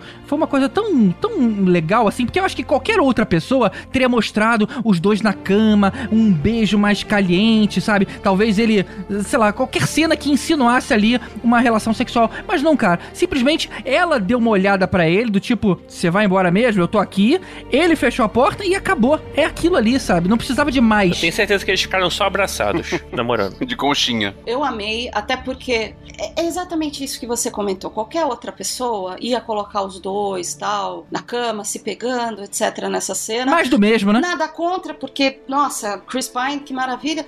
Mas, né? Uou! Não, mas gente, pô, é um filme infanto-juvenil. Mas é aí que eu quero chegar. Eu acho que não é, independente de ser infanto juvenil, mesmo que fosse, sei lá, não é necessária pra história. Não é, exatamente. exato, Perfeito, exato. Perfeito. Porque a ideia dos dois passarem a noite juntos é pra indicar o nível de intimidade que eles vão ter dali em diante. O nível de importância que eles vão ter um pro outro e afins. Pra mim, é, é pra indicar que ele vai morrer. É pra indicar que... É, meu amigo, não vai passar Ih, dessa. ela gosta dele? Estamos em 1915? Ah, meu amigo, ele vai morrer. Já era. É. Mas, cara, vocês estão falando deles dormirem juntos naquela cena lá depois, né, do- da, da cena da trincheira, mas eles no barco juntos é tão engraçado, né, cara? É verdade. Você não vai deitar aqui porque ele ficando nervoso pra explicar. Não, não, não tem contra dormir com mulheres, não. É só porque não sou casado. Ah, então tem casaco. Não, veja bem, caralho, aquela cena é tão divertida, cara. Cara, ela explicando conhecimento sobre os 12 livros. Né? Cara, prazer da cara, Creu, a cara que ele faz. Não, a gente já entendeu Tipo, que homem só serve pra reprodução. Isso aí é. É, porque os homens só servem pra. Ela chegou à conclusão de que eles só servem pra reprodução, mas não servem pra satisfazer o. E, e- e ele saindo lá da banheira, ela assim, peraí, você é um, é um ser humano médio, não? Mediano? Mediano. Ele ficou boladinho. Cara, essa cena podia sair tão errado. Essa Podia, cena né? podia sair tão errada. tão babaca, tão ridícula, tão, sabe, tipo American Pie, sabe, uns lances assim. E cara, Concordo com você, não, não, não, a água saiu. tava gelada, é. Não, pra ficar American Pie só faltava a torta mesmo.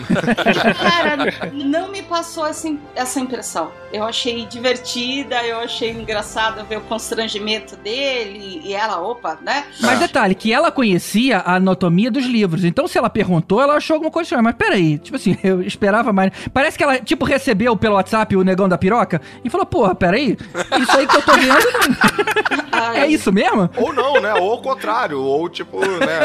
ou- sei lá. Mas o bacana é isso aqui, quem tá na posição de fragilidade é ele, né? Ele que tá, tipo, caralho, tenso e tal, sendo observado e tal, É, tipo. pra ela é- ficou muito natural, assim, né? Meio que foda-se. É, interessante. Agora, é, o- o- voltando um pouquinho, adiantando no filme, é, já tava falando até lá do relacionamento com ele, com ela, mas teve aquela grande cena da trincheira, né, cara? Que foi, Ah. eu achei bem legal. Sim, não. Calma aí, antes da cena da trincheira, a gente tem a adaptação dela no mundo dos homens. Tem eles em Londres. É. Eles em Ó, Londres é bem dois, legal. Dois pontos que o filme me ganhou também, exatamente porque quando a cena em Londres e a cena da trincheira foram chegando, eu pensei, pronto, agora vai vir o discurso, ela vai olhar pra tela, vão dar um close, vão fechar, e ela vai falar como os homens são, sabe, desprezíveis e que as mulheres vão. E Não, a coisa Ela vai, foi lá e fez. sabe, de uma forma sutil, de- chega na hora da trincheira, quando ele fala, né, it's a no man's land, É terra de ninguém, é vai- terra de eu ninguém. pensei, caramba, ela vai olhar pra tela e vai falar, mas eu não sou um homem, eu sou uma mulher e tal. Eu, É, I'm no man. Pô, saca? mas vou dizer que eu senti falta dessa fala, cara. Eu achei que ela. Não não precisa, né? precisou, Não cara. precisa. Não, não, não, não, não, não, não. Ai, Caruso, se tivesse tido isso, eu ia, sabe, ia ter me tirado da experiência. Não, é só porque, pra mim, o que acontece? Tem uma pausa muito grande pra fala dela. E a fala que ela dá não é uma fala tão, tão porrada, entendeu? Ah, E entendi. gera, aquela pausa gera uma expectativa pra ela só falar, tipo, ah, sei lá, let's see about that. Alguma coisa assim. Tipo, que é a mesma coisa que rola também com a espada, quando ela segura a espada do maluco lá, que ela acha que é o Ares no final. Tem uma pausa muito grande pra ela dar uma fala muito bunda. Acho que ali podia ter tido um, um roteirinho melhor. É, mas, Mas rapidinho. mas olha só. Eu quero falar muito dessa cena da trincheira, que eu acho essa cena, tipo, muito, muito fodona. Mas só pra gente seguir na ordem cronológica do filme, né? A gente tem o, o flashback lá. Aliás, esse filme todo é meio que, tipo, né? É, é um incep, é um underception, né? Um flashback dentro de flashback dentro de flashback, né? É, tem um flashback que apresenta lá os vilões, a Doutora Veneno pela primeira vez, o maluquinho lá, né? O, o sujeitinho e tal. A gente tem a chegada da Mulher Maravilha em Londres e a apresentação da secretária do Steve Trevor, que é, eu não sei se vocês repararam, ninguém menos que a secretária do The Office britânico. Isso, É, a Pam! A Pam, cara. Falando em elenco, um parênteses rapidinho pra falar da Doutora Veneno. Ela é a mesma atriz que fez A Pele que Habito. E que ela usa uma máscara que parece que sobrou a máscara do. A máscara da Pele que Habito, então ela levou pra lá. Olha aí, cara. A galera não gosta da cara dela mesmo, né? É, não gosto da cara dela. É, é uma que é uma Penelope Cruz genérica. não, você ganhou o papel, mas a gente vai dar uma. Eu já, eu já tava achando que aquele defeito no rosto já era de verdade mesmo. Pô, e aquelas cenas são muito divertidas, tem um clima meio sessão da tarde de colocar a roupa. E ela, pô, como é que se luta com isso? Isso achei bem e legal. Tal, e quando ela consegue achar a roupa e tal, fala, pô, beleza, ih, tá aí, tá bacana essa roupa. Aí ela sai andando com escudo e espada pela, pela parada. Essa, essa cena da Marvel aí que botaram no filme do. Bom você ter colocado isso. Eu acho que o maior valor do filme, pra mim, foi ter acertado na dose de humor. Não é uma coisa engraçadinha que nem Marvel, não é uma coisa tão soturna quanto tava nos filmes do Batman, também não era o exagero que erraram na mão no Esquadrão Suicida. E, e, GG, o tipo do humor também, né? Porque o, o, o humor que vem sendo usado normalmente é um humor de referência que às vezes parece deslocado. Doctor Strange, de repente, do nada o cara tá falando de Beyoncé, tá falando É, de Rihanna exatamente. e tal. Bem pensado. Essas piadas são dentro da lógica do filme, são dentro do- da dinâmica que o filme propõe. E são levemente engraçadas. Isso é que é importante. A história é séria, cara. Não é pra ser uma grande piada. É. Eu achei que eles acertaram exatamente no tom de humor que eu esperaria de um filme da- de super-herói. Eu, a- eu achei mais importante é o momento. Acho que a Marvel, às vezes, ela erra no momento também. Também acho. Isso assim, de você separar bem os pontos em que, ó, agora vamos falar sério, agora vamos, vamos brincar um pouquinho. Acho isso interessante. Mas, cara, mas muito orgânico, cara. Porra, anos luz na frente daquela aquele momento nada a ver de piadinha da, da mãe do super-homem falando Ah, eu reparei que você é amigo do meu filho por causa da capa. Tipo, porra, nada a ver, a mulher tava de refém, sabe? Tipo, Concordo, cara. cara, O, o Caruso quer reclamar de algum filme da DC. Tem um monte de exemplo no filme da Marvel, mas ele acha um Tá, da DC evitar. que fala de humor. Mas eu entendo o que você tá falando. Por exemplo, eu acho um pouco over. É porque eu acho engraçado pra caralho. Eu vou dar o exemplo, eu já tô rindo. Mas eu acho um pouco over no Guardiões da Galáxia 2, na hora que o cara vai lutar contra o pai e ele virar um Pac-Man gigante. ah, não é over nada, cara. Aquele é genial. Mas é Aquele engraçado genial, pra caralho. Eu é não consigo evitar de rir, entendeu? Acho que quando a piada funciona, tudo vale Minha a pena. crítica ao filme engraçadinho demais não chega em Guardiões da Galáxia, que é outra proposta, mesmo jeito que também não chega no Deadpool. São outras propostas. Uma das coisas assim que eu gostei muito desse filme, quer dizer, na verdade, não gostei 100%, mas foi, foram altos e baixos. É, foi a computação gráfica. E uma das cenas de computação gráfica boa. Peraí, você gostou ou não gostou? Não entendi. Então, algumas cenas eu gostei, outras cenas eu não gostei. Porra, tô contigo, Tibério, mesma coisa, cara. A cena da trincheira é antológica, pra mim já virou já, tipo, um dos marcos de cena de super-herói clássicas aí da sétima arte. Eles estão indo seguir caminho em direção lá, o fronte da guerra, mas eles passam por um campo de batalha que tá praticamente é, sem esperança nenhuma, né? Eles estão lá há, há dias. Tava um ano lá. Um ano. Um ano lutando sem avançar nenhum centímetro nem um lado nem o outro. E o Steve Trevor fala: Cara, guerra é assim mesmo, tem contingente, caga pra isso, vamos embora. Não E dá pra ela, salvar todo mundo. Como boa Mulher Maravilha, esse é o momento, né? Aliás, esse é o momento de Mulher Maravilha, Maravilhismo, do filme, o primeiro clássico ali, com uniforme e tudo e tal, que ela vira e fala, tipo, não, comigo não tem essa porra, a gente vai lá. Que cena excelente. Até porque era extremamente importante você lembrar que a Mulher Maravilha, ela não é americana, ela não é é inglesa, ela não é, ela não tem uma, uma nacionalidade. Ela defende o ser humano. É, ela é temiciriana. Ela luta pela humanidade, cara. Então o que ela tava vendo ali eram pessoas que precisavam de ajuda. Não tinha um lado escolhido como é o Steve Trevor. Essa é a beleza dessa descendência dela, dessa, dessa temesquinharia dela.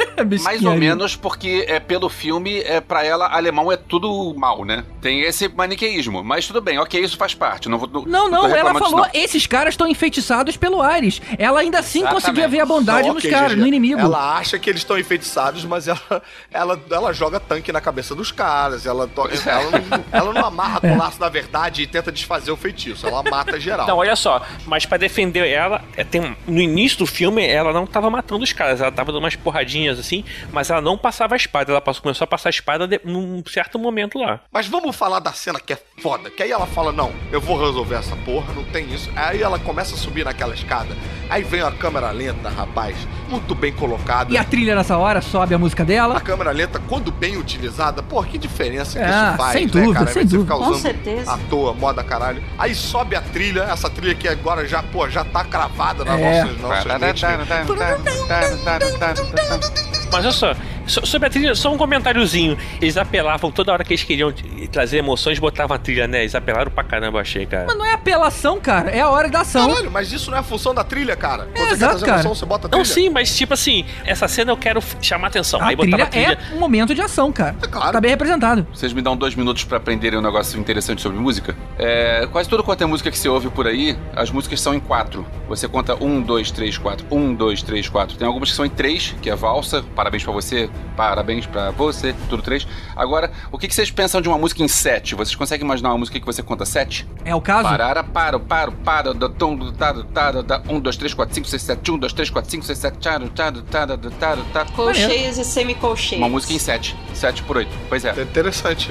É, é um troço que eu, eu já tinha reparado é, vários filmes de ação recentes que botam um trecho em- do- da trilha sonora em set, porque é um troço que causa um certo Então, desconforto. Elvis, o que você tá querendo dizer pra gente é que a Mulher Maravilha, na Alemanha, conseguiu dar revanche do 7x1 pra gente. Meu Deus! meu Deus! Ah, olha a volta que ele fez. Eu ia terminar o comentário, mas deixa, esse aí ficou bom, deixa pra lá. Maneiro. Porra, cara, e a cena é linda, né, cara? Ela desviando as balas em câmera lenta. Porra, aquilo ali é muito próximo de você ver o Christopher Reeves voando pela primeira vez de super-homem ali. É, é a cena que você vê o super-herói sendo a essência dele, no ambiente dele. Aliás, a gente nem chegou a falar nisso nesse ponto, mas o fato do filme ser todo de época, eu acho muito do caralho também. Eu acho, porra, é, diferente, arrojado, arriscado. E eles sustentaram o filme todo nessa época. Pô, muito legal. Se o filme fosse só essa cena, cara, já tava no positivo. Não, e, e você nem chamou atenção o fato da reação dos alemães ali, tipo assim, cara, que porra é essa? O que, que tá acontecendo? Quem é essa mulher, cara? Tipo, eu tô há um ano aqui conseguindo me estabelecer bem, de repente vem uma mulher em seminua, sozinha, vindo na minha direção e ninguém consegue parar ela. A cara de assustado deles foi muito boa. E a forma também como que eu achei bacana como o Steve Trevor lá e a galerinha e o eixo, né, do bem, se aproveita disso porque, assim, ela ia fazer a parada sozinha. Não tem uma coisa, tipo, ela não vai fazendo, aí no meio ela interrompe porque ela não, sei lá, não consegue, tem que voltar e vem os homens salvar a parada. Não. Os caras veem uma oportunidade, eles falam, alguém, alguém fala, o que, que ela tá fazendo? Alguém fala, ela tá atraindo fogo pra ela, vamos lá. E aí os caras vão, tipo, porra, pelo outro flanco invadir também e tal. Exato. Mas se eles ficassem ali, ela, ela eh, chegava lá e cobria todo mundo de porrada na trincheira alemão lá tranquilamente. Ela não precisou, tipo, vem gente, me ajuda aqui e tal. Não, foi tipo. Vamos, pessoal. Foi na sombra dela, né? Foi na sombra dela, foi no Foi. vácuo. Viu? É uma parte do roteiro que é bem escrita. Sim. É, e a, a gente tá começando a ver câmera lenta pra defender bala também. Depois vão ver mais disso também no futuro. Bem, aí. Cara, ó, rapidinho, Tibério. Em filme do Flash, vai ter câmera lenta. Em filme do Mercúrio, vai ter câmera lenta. Em filme da Mulher Maravilha, vai ter câmera lenta. Porque ela se mexe em velocidade mais rápida, cara. Ela não é tão rápida quanto os outros, mas ela vai ter câmera lenta. Você não está entendendo. Eu, eu gosto de câmera lenta pra caramba. Não eu só- parece. eu, eu acho, Ele gosta de reclamar. eu- mas o problema são as mesmas cenas em repetição em câmera lenta. Ele quer ver cenas diferentes, né? Quer ser, ele quer. O, que- qual é a palavra que ele tá procurando? Inventividade. É. Não, porque, por exemplo, assim, eu vou, vamos pular rapidinho pro final e depois a gente volta. Mas no final do filme tem uma cena que é em câmera lenta, mas é em velocidade rápida, que ela passa rasgando vários alemães assim correndo. Aquela cena achei sensacional aquilo, cara. Ela foi diferente, entendeu? As outras cenas é assim, ela pulando flechada, ou então defendendo com um bracelete. Mas é assim a que gente ela já foi viu, treinada a a gente já lutar, viu cara. umas duas vezes defendendo com bracelete. As outras podem ser velocidade normal, entendeu? Pra ser maneiro, pra ser rápido, pra ser dinâmico. Ai, eu me empolguei tanto. Mesmo sendo em câmera lenta, eu achei tão plástico, É. tão bonito, sabe? Tão bem filmado. Bonito, é. A coreografia, né? A coreografia era maneira. Aquela derrapada com o escudo apoiado ali, cara. Putz, aquilo é muito maneiro, cara. Não, aquilo foi maneiro. Aquilo Ah, mais foi. uma vez, podia dar muito errado. Podia a coreografia Exatamente. ficar uma porcaria. O Snyder usa isso direto e, Usa tipo, mal, né? sobrecarregava, enchia o saco. E ali eu vi, eu concordo que por várias vezes eu cheguei e falei, nossa, slow-mo de novo. Mas era tão bem executado que me trazia pra dentro do filme, me empolgava pra dentro do filme, ao invés de me pôr pra fora e falar, pô, que saco. Agora, as coreografias, eu entendo o que o Tibério tá falando, tipo, a gente ficar vendo desviar de bala o tempo todo em câmera lenta, é um pouco repetitivo, mas eu achei as coreografias diferentes, a forma como as Amazonas lutavam, com, aquela, com aqueles giros no ar e tal, eu achei muito diferente, achei isso muito As jogadas bacana, ensaiadas, cara. né? É, mas É. aí era maneiro, porque tinha várias opções, né? Assim, Exato, mas é isso que, pô, é, isso, é essa tecla que eu bato aí da inventividade aí da parada. toda a cena do início lá na ilha, aqui, todas as cenas são maneiras. Eu, eu gosto muito mais da luta do início do que da luta depois, porque acho que tem mais pessoas fazendo aquilo. Os outros depois é ela meio só ela, né? Meio só a Galgador contra armas atirando na direção dela, mas, Mas isso é a essência da Mulher Maravilha, né? sim, sim. A essência da Mulher Maravilha é alguém apontar uma arma pra ela e ela defender. É o que ela fez, né? Agora, pra coroar com chave de merda essa cena da trincheira que é linda, a gente tem aquele CGI da, de uma luta de laço que eu achei tão tosco, cara. Tipo, achei tão videogame aquilo, cara. É, eu também Não, achei. as lutas são videogêmicas do modo geral, né? Não sei, cara, não sei. Mas eu senti muita diferença, cara. Eu vi que ela foi substituída por CGI.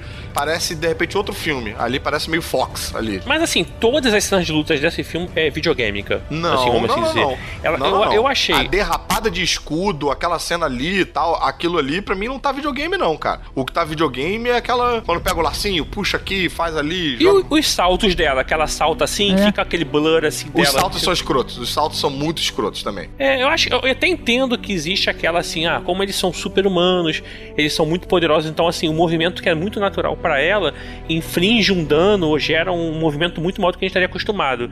Isso pode causar estranheza, mas assim, não sei, talvez tinha que ser uma coisa mais perto do real, sabe? Pra de repente estranhar menos, não sei. É, não, eu achei esquisito também. Eu acho que aquelas cenas não podiam ser CGI, tinha que ser içado com guindaste, depois eles apagavam aquilo, Ah. tinha que tentar ser um pouco mais real, não, não, não ficou bom. Não, e outra, nego quando vai fazer o CGI fica tão empolgado com o CGI que não corta pra humano, deixa uma sequência de CGI. Então, por exemplo, aquela cena do laço não vai pra close. Não tem um close dela, tipo, olhando o que pegou o laço, e um, sei lá, um, um- um take, um plano americano dela puxando aqui. Não, é CGI. Entrega pra galera do CGI, galera do CGI, brilha, esse é o teu momento, faz se vocês quiserem. Aí eles fazem uma sequência ali completamente destacável do filme. Tem uma coisa curiosa, eu ouvi uma piada, uma, uma das piadas que rolou logo depois do filme, que falava que é, a Mulher Maravilha é o melhor filme de heroína desde Trainspotting. É, essa frase é muito boa. E tem um detalhe curioso, que eu não sei se vocês repararam, que o Evan Bremner é o cara que tava no Trainspotting, o cara que era o viciado lá, amigo do, do. Evan McGregor. Olha aí, cara. Olha só. Aquele cara, o, o mais doidão de todos, Cara, os Spuds. a- aliás, pô, que equipe bacana, né? Aquela equipe lá do Steve Trevor, né? A galera carismática. Isso é uma coisa que eu acho interessante, diferente do Rei Arthur, do Guy Ritchie, que você tinha uma equipe lá. Você tem uma equipe que, porra, foda-se quem é cada um ali. Ninguém é, tipo, ninguém é muito interessante. Nesse, nesse, cada um tem uma personalidadezinha. Exatamente, e cada um tem um, estilo diferente, cada um tem uma, uma, uma nacionalidade diferente, uma etnia diferente. Isso é um negócio que ficou bem legal. E ninguém é muito bom, né? Não, Pois é. calma aí, calma aí, calma aí. Ninguém é muito bom, não. Aquele maluco lá do sniper, ele é inútil. Ele é inútil. Isso é- Ele isso canta é ruim. A bem. única hora que ele podia dar um tiro, ele não dá um tiro. Ele não É, dá, pois né? é, eu fiquei meio puto com isso. Pior que nem canta bem, cara. Eu achei que, eu achei que em algum momento depois ele ia se redimir, dar um tiro, fazer alguma coisa. Eu também, Mas não, eu cara, também. ele esqueceu dele. Eu acho que esqueceram de falar, ih, faltou a cena do maluco. Ah, deixa, tá pronto. Ele não serve pra nada no filme, cara. Ele podia não ter ido.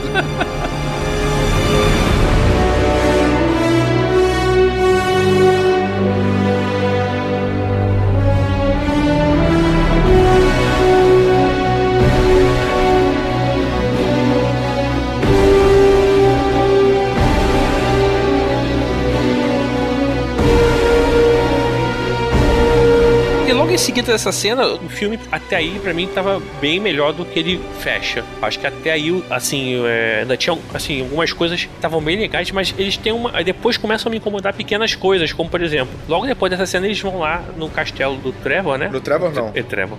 Do vilão. Do, do vilão. Do vilão, né? Porque eles vão Ludendorff. Ludendorff. Ludendorff. Isso, é, Ludendorff, isso é um personagem real, Isso. tá, gente? É do Dodó, isso. Ah, é? é? É. Ludendorff. Ludendorff existiu, né? Só que ele fica parecido muito com o Capitão Nazi, né? Que era o vilão do, do Capitão Marvel. É verdade. Mas assim, eles vão lá porque o cara tem aquela arma lá e ele vai aparentemente parece que ele vai fazer uma apresentação, porque você vê as cadeiras lá na, enviada pra algum lugar lá. Mas depois ele dispara a arma, ela volta pra lá pra ver o que aconteceu, volta e já não tá mais lá, você não vê mais ninguém. Assim, fica, cara, fica um buraco nessa É, parte ali filme. começa meio uma barriga do filme, um pouco, né? Mas fica um buraco assim, quando tudo. Assim, mas o que aconteceu agora? Pra que tipo, que eu vi eles isso? disparam aquele, aquele míssel e aí ela foi correndo lá pra ver que tinha todo mundo morrido e aí volta correndo e aí já não tá mais no castelo, já tá na puta que pariu, longe pra cacete, nem lá no outro lado do mundo.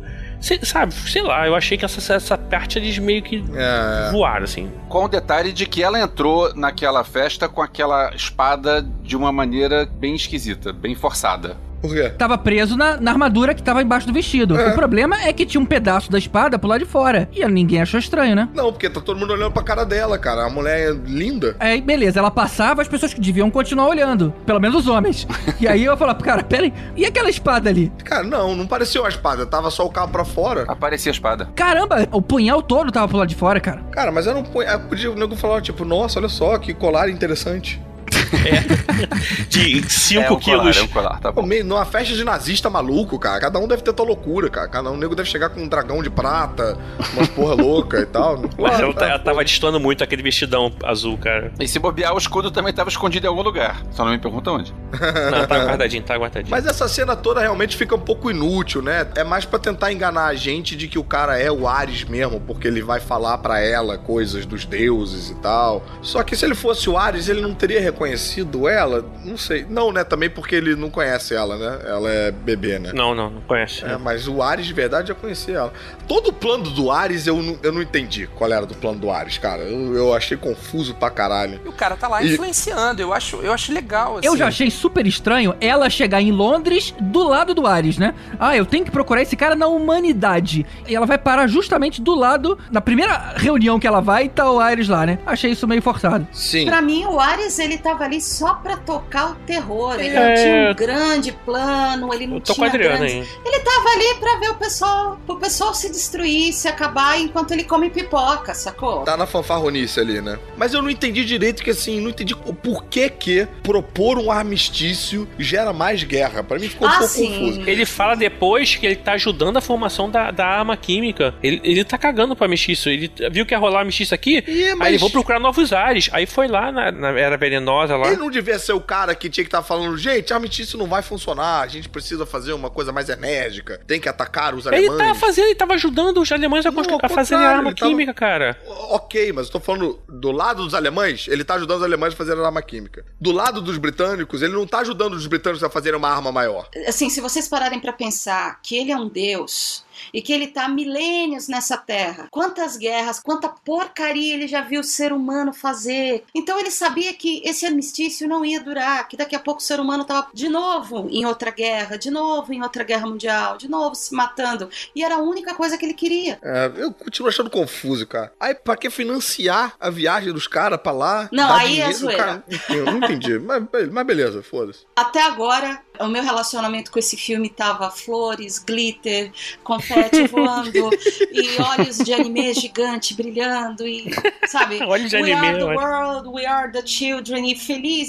Mas aí é o ponto que o finalzinho. Que a Warner aparece, né? Ah, cara, pra mim, esse finalzinho aí não estragou a minha experiência, ah, não estragou minha nota, Aham. mas esses últimos 10 minutinhos, 15 minutinhos de filme. Adriana, antes de entrar nesse pedaço, que eu também quero falar mal desse pedaço, desses últimos 10 minutinhos, tem um outro detalhe que eu não, não vejo ninguém falando, a única pessoa que eu vi falando foi o André Gordirro, que foi o seguinte, as pessoas, acho que porque se passou um tempo as pessoas esquecem, mas teve um outro filme há pouco tempo atrás, é um filme de super-herói, onde um cara chamado Steve se despede da mulher e entra num avião cheio de armas químicas e, o, e o avião cai. Só que no outro caso ele não morre, ele fica congelado até os dias de hoje. E ele anda numa moto? Não, mas a moto de guerra, eu tô falando do fim do filme. A, a- a ideia do fim do filme é um avião cheio de armas e o cara se despede da amada e entra no avião e o avião cai. Quer dizer, o avião explode. Então, no caso, é o plot final, antes dessa parte de explosões que foi completamente desnecessária, o plot final do Mulher Maravilha é chupado do plot final do Capitão América, o primeiro Vingador. Tu preferia que fosse trem ao invés de avião? Não, eu queria que fosse uma história diferente que a gente não viu há pouco tempo atrás. É.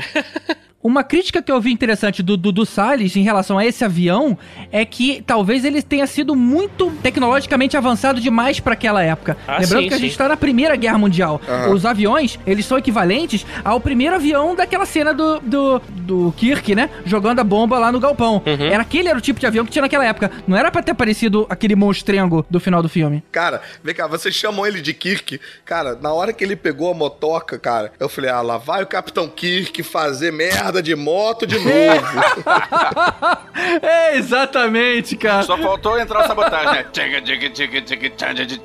Mas só voltando a essa cena do, do avião, antes de ir pro avião, eu achei muito legal ele falar as últimas palavras dela sem ela ouvir Ah, a questão da bomba. bom. Eu gostei Eu muito, cara, achei muito legal a ideia. Falei, caraca, que ideia boa na hora, cara, assim, sabe? E aí me ferrou depois quando ela lembra do que ele fala. Até porque eu acho que não precisava, a gente entendeu o sentido, né? Dava pra Eu também acho. Não precisava. Nem faz sentido lembrar, já que ela não ouviu, e não precisava dessa cena. Porque quando ele fala eu te amo, eu já, sei lá, já, já aí começou aquele discurso de que o amor é mal que a guerra. Ah, não, Caraca, não, maluco. ah, assim, não, não. é, a nego falou, pô, não, você não tem coração, você é meio GG. Não, nessa hora eu fui, cara. nessa hora eu achei piegas. Eu, Mas, de novo, gente, a Mulher Maravilha, o que ela preza na humanidade é isso. São as coisas que ela tá tendo contato. Ela, é- são as referências dela. GG, o Ares saiu de você? Existe uma diferença gigante entre o conceito do personagem e como aquilo é entregue na tela. E o que não funcionou foi a entrega. Assim, resumindo a minha experiência. Até essa cena lindo, tudo maravilhoso. Teve algumas coisas que eu, como vocês, eu não, eu não gostei. Aquele lance do vilão jogar a doutora Veneno lá, jogar o veneno na sala, ver todo mundo morrendo e depois. Cara, a... É muito Austin É, nossa, isso é né? muito ruim. faltou o Dr. Evil com o dedinho assim, ó, aparecer do lado dele. One million É. É, então, é mas eu ainda fui levando. Eu entendo que eles são maus, sem eles matarem as pessoas e ficarem rindo. Da mesma forma que eu entendo que a Mulher Maravilha é a favor do bem, do amor, da bondade, etc., sem que ela fale do poder do amor. Não precisa desse diálogo, porque a gente já entende a personagem, sacou? Posso tentar fazer um outro lado da? E que eu, eu vendo aquilo, eu, eu fiquei com uma sensação. Cara, que assim, não tem possibilidade de eu estar certo, ok? Eu estou ciente disso, tá? Mas eu fiquei com a sensação de que o problema ali foi que ficou um pouco no meio do caminho. Eu acho que ficou. Ah, fala do amor, aí ela ganha um poderzinho do nada e o amor. Eu acho que tinha que ser até mais metafórico, porque pra mim assim, como é que você guerreia contra o deus da guerra? Ele só ia ficar mais forte. Ah, você sim, ficar sim. atirando bombas e não sei o que. Né? Eu já acho esquisito assim, o poder dele qual é exatamente? Isso não ficou claro. Eu acho que devia ter coisas do tipo, uma coisa que deixa esse claro, não. Ele controla coisas da guerra.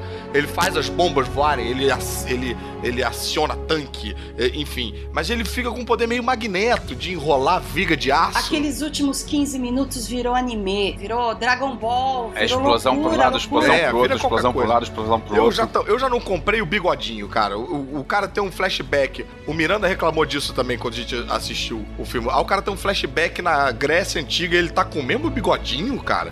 Porra. É, né? Ele tá forte e com bigodinho. Aí você vê a máscara, porra, a máscara fodona e tal, e aí tem um bigodinho lá atrás. Eu acho que quando botou o capacete, virou Darth Vader, esquece esse maluco. Caralho, isso aí que eu ia falar. Ele transfor- se transformou no Ares com a armadura, acabou. Não precisa de ator mais. Deixa no, tre- no CGI, cara. Acabou. É, cara, pra que que nego insiste nessa vozinha britânica de.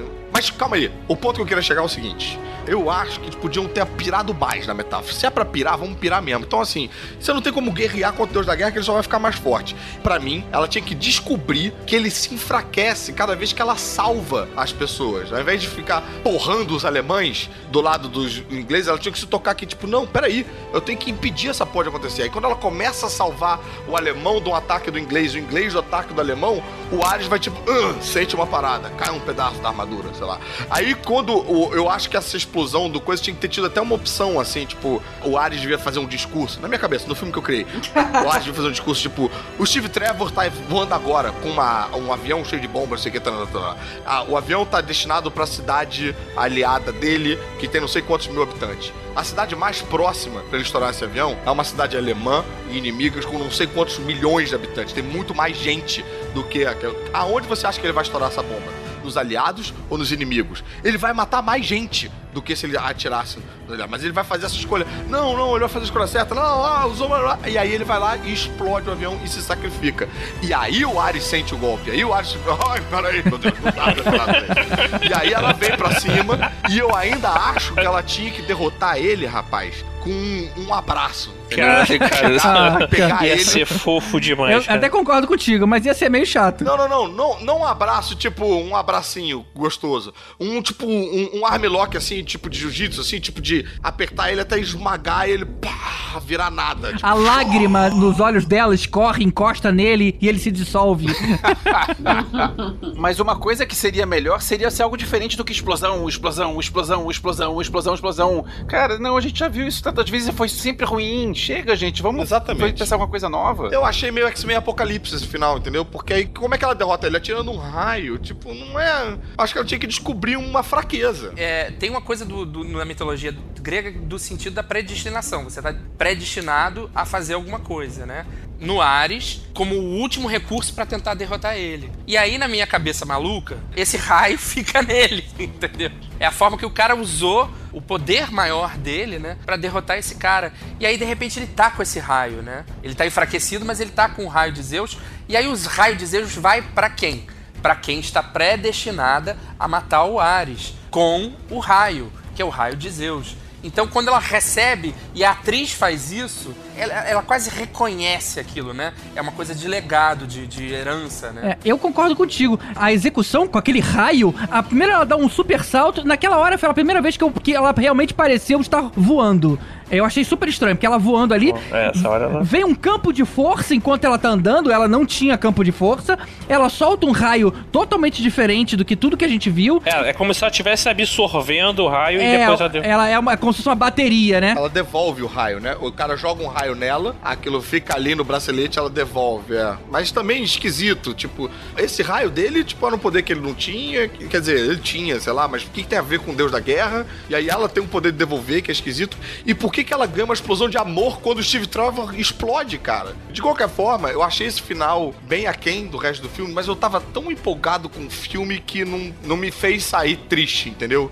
Não foi uma queda tão bizarra, assim. Foi tipo, tá, no final deixou um pouco a desejar, eles têm ainda que acertar ali, mas me deixou empolgado pra ver mais, Pra ver mais Mulher Maravilha, pra ver onde é que eles vão levar daqui pra frente. O que nos leva à conclusão do episódio. O que, que vocês acham que vai vir aí no futuro? O que, que vocês esperam do filme da Liga da Justiça? E principalmente, o que, que vocês esperam dos próximos dois filmes da trilogia da Mulher Maravilha? É, tem isso, é. Vai ser, vão ser sempre três, né? Olha, eu espero mais do filme da Mulher Maravilha do que Liga da Justiça. Eu tenho mais melhores expectativas para os, qualquer próximo filme da Mulher Maravilha e da Capitã Marvel do que da Liga da Justiça. Mas vocês acham que o próximo filme da Mulher Maravilha vai ser nos dias atuais? Porque a gente ainda tem Segunda Guerra Mundial aí. A gente só sabe que no Batman vs Superman, ela tá hoje nos dias atuais. Mas um filme não juntou com o outro. Numa maneira como o Batman vs Superman começa, ela se isolou do mundo. E quando acaba o filme da Mulher Maravilha, ela tá tipo assim: olha, conseguimos, temos mais muito o que fazer. Ou seja, uma coisa não juntou com a outra. Eu acho que vai ser posterior à Liga. Eu acho que o filme vai ser dela, o próximo seria posterior ao filme da Liga da Justiça. Hum, eu acho que eles perderiam um bom ponto. Será, cara? Eu acho muito arriscado eles fazerem outro flashback, cara. No máximo eu chutaria que eles poderiam fazer nos 70, que aí você pode brincar com várias coisas. Alguma coisa tem que explicar o que, que ela fez durante esses 100 anos, cara. Seria muito desperdício. Não, mas olha só, mas ela mesmo fala que não se envolveu mais nessas guerras e tal. Então não faria sentido. Mas, mas é estranho, porque ela não acaba o filme com essa vibe. Alguma coisa tem que ter acontecido. Eu lembro que a, a Thaís até fez um comentário. Cara, e se ela engravidou? Ok, não vai ser Nossa. isso. Mas alguma coisa tem que acontecer pra ela, por exemplo, ela poderia ter. Não sei que não vai ser isso, mas ela poderia ter tido uma filha, se isolou e a filha morreu de velhice. Ok, agora eu vou voltar meus atenções à humanidade. Certamente não é isso, mas alguma coisa tem que ter acontecido nesse período pra realmente tirar ela de campo de uma forma definitiva. Eu acho que eles podiam botar alguma coisa meio que de repente bem mística. Botar lá tipo Dana Troy, botar lá a vida dela fora da humanidade. Tipo, ela deu uma voltada lá pro mundo delas lá e tal, e aí aconteceu alguma coisa por lá. Meio como se fosse um Thor, assim, né? Em que ele, no segundo filme, ele acaba voltando pra casa um pouco pra poder fugir. Mas eu acho, eu acho que não. Eu acho que, pelo que eu já ouvi, a diretora mesmo falou que, que ia trazer a Mulher Maravilha. Ela, na verdade, já foi renovada, a diretora, e a, e a Gal Gadot já, já, Já tinha contrato. também já falou de um próximo filme. E assim, elas já falaram que queria alguma coisa mais moderna. Eu, eu acho que, cara, flashback de novo, eu acho muito arriscado eles fazerem. Segunda Guerra, ainda mais que, pô, visualmente, tá, é diferente, mas não é mundos de diferença da Primeira Guerra, eu acho viagem. A gente não pode desconsiderar que, na década de 70, como a gente falou lá atrás, lá nos quadrinhos, teve uma fase que ela virou agente secreta e tal, né? Então tem ali coisas, elementos pra brincar da década de 70, e que também é a época da série da Linda Carter, né? Então eles podem fazer referência, pode ter um cameo da Linda Carter ali e tal, se eles, se eles passarem alguma coisa dos anos 70. Mas, cara, eu acho que não, tem que ser nos dias de hoje. Quero ver vilãs da Mulher Maravilha, quero ver vilões da Mulher Maravilha, quero ver a Mulher Leopardo, É, mas, quero ver. mas no, no- no passado você poderia ver vilão também, não? Cara, é, mas eu quero ver, tipo, porra, os vilões hoje em dia, entendeu? Fui curioso, assim, pra ver como é que você desenvolve isso. E o filme da Mulher Maravilha me deixou empolgado com Liga da Justiça, assim. Cara, eu acho que o segundo filme vai explicar a relação dela com a Elke. Não é possível. Eu demorei pra pegar essa. Ah, mas eu conto com o poder do amor pra vocês concluírem a piada na cabeça de vocês. Cara, eu não sei qual é o próximo filme, mas eu espero que o último filme da trilogia não, não acabe com essa princesa Diana batendo o carro num túnel. Ai, Meu meu Deus, Deus! caralho. Ai, que horror, isso! Puta que o pariu, brother. Porra, cara. Que desagradável. As a child, you would wait and watch from far away. But you always knew that you'd be the one to work while they all play. In youth, you'd lay awake at night and scheme of all the things that you would change, but it was just a dream.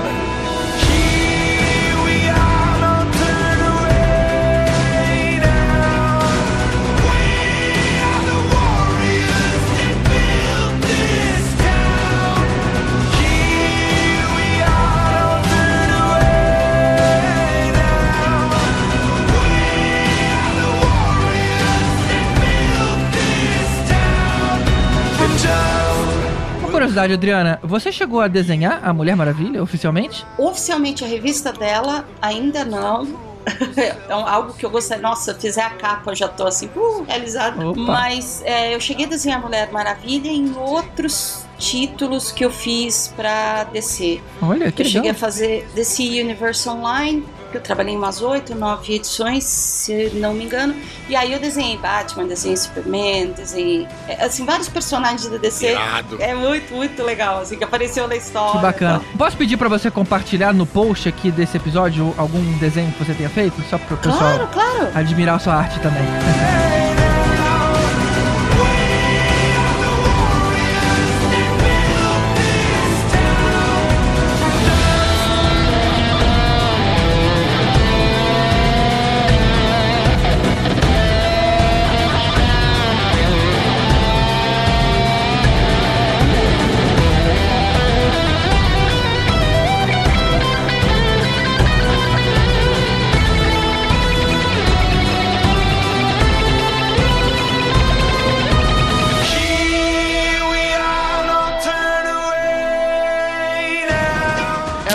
Antológica, pra mim já virou já, tipo, um dos marcos de cena de super-herói. Não era É, Marcos, não, cara. É a Diana e o, e o Steve.